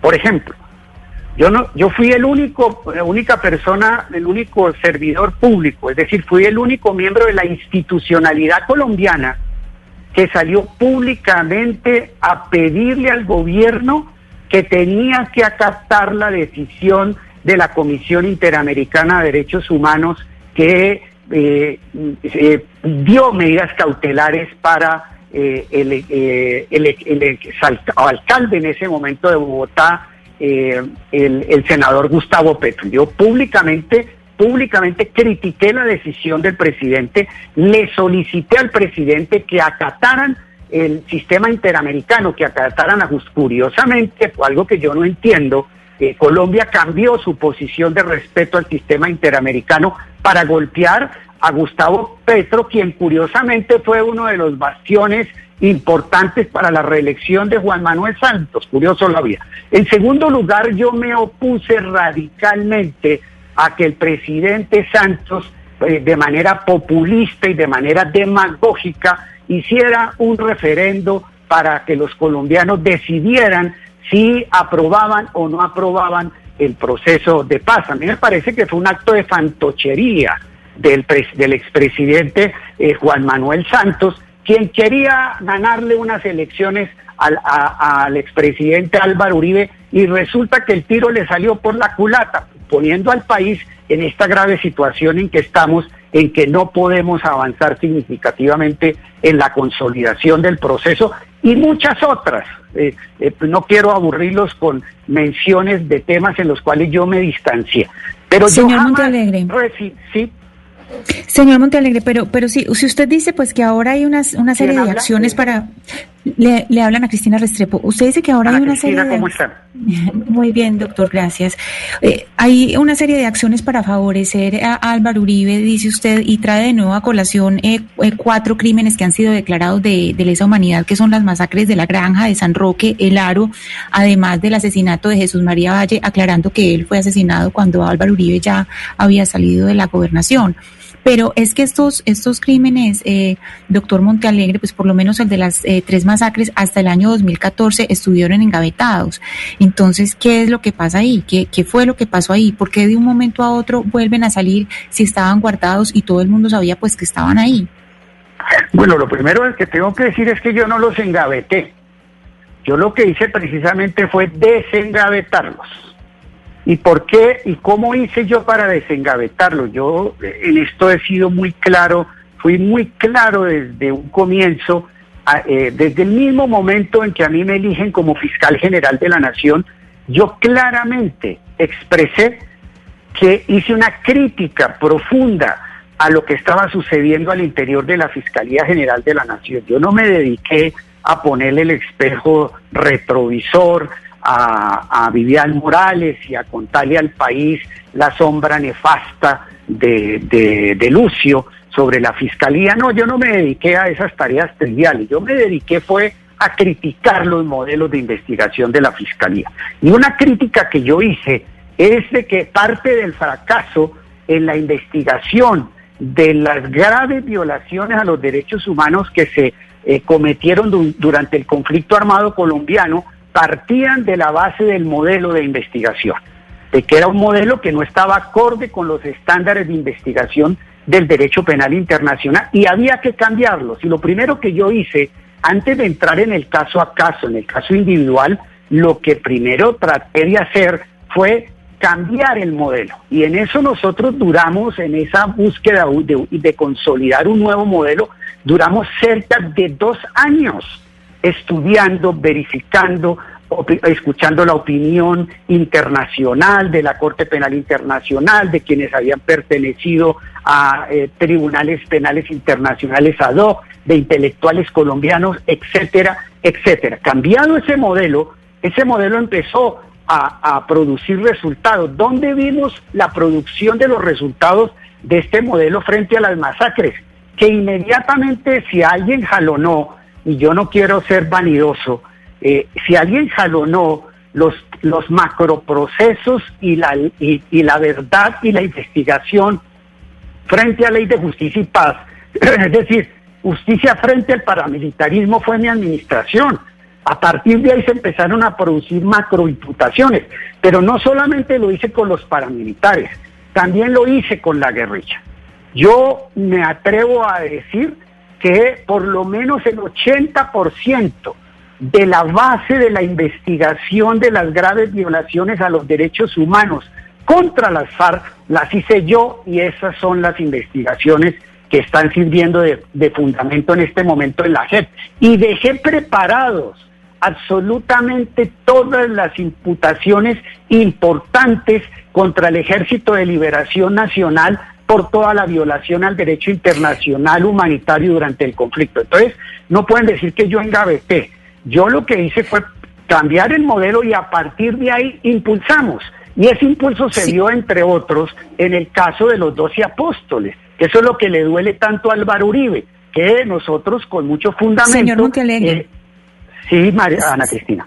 Sí, pero entonces eh, retornemos eh, de nuevo a lo del contubernio, de lo que veníamos hablando, y hay un punto eh, particular de lo que está sucediendo que le quiero preguntar, y es sobre la declaratoria de insubsistencia de quien fue el coordinador de la Dirección de, Antinarcóticos de la Fiscalía, del señor Ricardo Carriazo. Y, pues en este momento la ciudadanía tiene pues en la cabeza, digamos, conexiones de altos funcionarios del gobierno con narcotraficantes, pues está el caso del Ñeñe, está Memo Fantasma, además de la, de la finca de San Clemente. ¿Esto está dentro de ese contubernio, contubernio del que usted está hablando? No, no lo creo, eh, Ana Cristina. Yo conozco superficialmente el caso del exdirector de narcóticos. No, no puedo, eh, sería imprudente y falso de mi parte decir que esta situación eh, forma parte de ese contubernio, de esa sinfonía de la que yo estoy hablando. No lo creo. Lo que sí les puedo decir es que yo sí viví situaciones similares cuando era fiscal general de la Nación. Eh, y yo no quiero ni criticar ni respaldar la actitud del fiscal, pero yo sí quiero llamar la atención eh, eh, de que esa es una vieja estrategia de ciertos funcionarios que se creen inamovibles al interior de la Fiscalía General de la Nación. Cuando eh, eh, ustedes me, llaman a entrevista hoy, pues porque yo creo que quieren escuchar un poco mis experiencias y por eso estoy haciendo reiteradas referencias a mi, a mi administración, que de verdad no me gusta hacerlo, sino cuando me preguntan. Eh, yo tuve la experiencia de que ciertos funcionarios que estaban cometiendo irregularidades al interior de la Fiscalía General cuando se la se les movía de ciertos cargos o existían traslados legítimos por razones del servicio, inmediatamente eh, salían a los medios de comunicación a, hacerle creer a la opinión pública que era una persecución, que eso estaba distorsionado, porque también un problema grave de la Fiscalía General de la Nación es la de que, de acuerdo a la concepción del sistema acusatorio, eh, el fiscal general es el director eh, tiene una posición jerárquica de dirigir y orientar la política criminal al interior de la Fiscalía General de la Nación.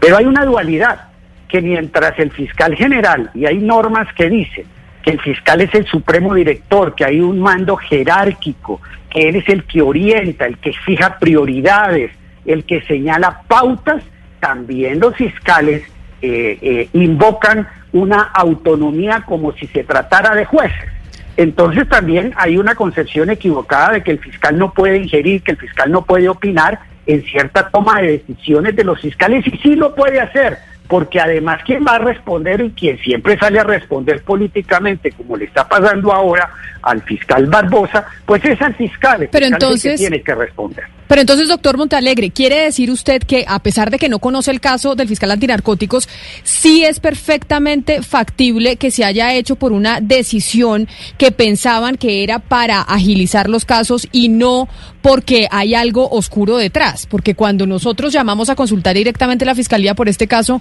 nos dicen que no, que simplemente fue un, un tema de trámite, como se pueden eh, remover fiscales o cambiar funcionarios a otros cargos. Desde, desde, luego, Camila, aquí puede que, no exista nada indebido por parte de la Fiscalía General de la Nación. Eh, eh, conociendo la mecánica, eh, muchas veces en forma oportunista, ciertos servidores públicos que se creen respaldados y son intocables porque tienen amistades en la Embajada Norteamericana, pues creen que están por encima del fiscal general de la Nación. Como tienen el respaldo del imperio, entonces ellos se creen superiores al fiscal general de la nación. Y eso me parece una política desafortunada porque es que resulta que el fiscal, quien dirige la política criminal es el fiscal general de la nación y no la embajada de los Estados Unidos. Es que no podemos dejar que la política criminal no la fije la embajada de los Estados Unidos, que no las, las eh, por muy respetables que sean, no sean señaladas por ninguna autoridad extranjera. Entonces a veces hay abusos en, la interpretación de esos cambios y hay fiscales indebidos, eh, indelicados, que aprovechan cambios legítimos para crear tempestades donde no las existen. No conozco el caso, pero entiendo que es absolutamente normal y legítimo que un fiscal tome ese tipo de, de decisiones y ahora pues ya es suficiente con que el fiscal le consulte a la Casa de Nariño y al Ubérrimo sus decisiones y ahora no lo podemos también a que tenga que consultarle sus decisiones a la embajada Ex fiscal, pero es que usted, usted, usted me está describiendo una fiscalía como si el fiscal general de la nación, pues digamos, tuviera como un control como si fuera su finca, es decir, una, una entidad completamente jerarquizada, vertical, donde todos los fiscales del país tienen que responderle sobre todos los procesos al fiscal general de la nación y si a él no le gusta los puede remover. Y se lo pregunto porque el señor Jaimes escribió un correo a todos los fiscales delegados ante la Corte diciéndoles, ustedes no vayan a hacer ninguna, eh, ninguna decisión, a tomar ninguna decisión o a hacer ningún pronunciamiento en ninguno de sus casos sin avisarle antes al fiscal general de la Nación. ¿A usted esto en verdad le parece normal? Que un funcionario tenga tanto poder que tenga que decidir por encima de los fiscales de los casos de conocimiento de todos los procesos del país? No, a mí, a mí eso sí me parece absolutamente desbordado. A mí sí esa política de, de, de, de Jaimes, de que todo tipo de decisiones que vaya a tomar un fiscal general, un fiscal delegado o cualquier otro, otro fiscal tenga que ser consultado al fiscal general de la no, pues eso implica la paralización y la distorsión totalmente de la administración de justicia y de la concepción de la Fiscalía General de la Nación. A mí me parece que aquí como en otros actos tenemos a un Gabriel Jaimes actuando como un caballo desbocado, atropellando garantías. Eh, aquí también tiene que existir un límite, tiene que existir un equilibrio, que en el sentido de que si bien el fiscal general de la nación, reitero, por constitución, eh, tiene eh, una, hay una posibilidad de orientar eh, criterios, de fijar la política criminal, de dirigir desde el punto de vista macro decisiones, pues también hay que escuchar las, las apreciaciones individuales y los conceptos que tiene en cada caso un fiscal. Entonces me parece que él está actuando, Jaime, Gabriel Jaime, como un caballo desbocado de arbitrariedad y estamos entrando en un talante que realmente a mí me, a mí a mí me está preocupando muchísimo. Yo salí hace varias semanas, reitero, a decir que eh, eh, eh, y a defender a Barbosa por su talante garantista, porque lo conozco desde pasado, porque ha fijado posiciones garantistas en esta fiscalía, por ejemplo, en temas eh, de libertad, pero yo lo que estoy viendo es una mutación del fiscal general. Estamos pasando de un fiscal garantista a un fiscal que se acerca cada vez más a la narrativa eh, totalitaria de la ultraderecha colombiana y la verdad que ya a mí sí me me estoy supremamente preocupado por esa mutación del fiscal. Yo lo defendí, pero defendí al fiscal garantista que eh, defendí al fiscal pausado, al fiscal mesurado, al fiscal que defendía la paz, que mandaba un mensaje de confianza en la institucionalidad, en el Estado de Derecho, en, el discurso filosóficamente liberal de defensa de los derechos fundamentales. Pero estamos viendo es la mutación de un fiscal garantista que se está transformando lentamente en un fiscal que lo que está es copiando eh, la narrativa totalitaria de persecución de la ultraderecha colombiana y ahí sí pues yo ya no me puedo quedar callado. Yo, eh, así como lo critiqué y lo defendí, pues también tengo que salir y gracias por la oportunidad hacer eh, críticas constructivas a lo que está pasando en la Fiscalía General de la Nación. Creo que con lo que ha mostrado en los últimos días eh, el fiscal Barbosa se empieza a desmoronar el mejor fiscal de la historia. Pues exfiscal eh, general de la Nación Eduardo Montealegre y además ahora víctima dentro del caso del expresidente Álvaro Uribe, muchas gracias por su tiempo, gracias por aceptar estas preguntas, por contextualizar un poco el funcionamiento de la Fiscalía y explicarnos su participación en el proceso del exmandatario. Feliz tarde para usted. Bueno, muchísimas gracias. Un saludo a todos los de la mesa y a todos los oyentes. Muy buenas tardes. Claro que sí, a los oyentes, mil gracias por enviarnos sus mensajes, sus opiniones. Los leímos absolutamente todos. Gracias por participar. Sigan con nuestros compañeros de Meridiano Blue. Así llegamos nosotros al final de Mañanas Blue cuando Colombia está al aire. Nos encontramos de nuevo mañana a las diez y media de la mañana.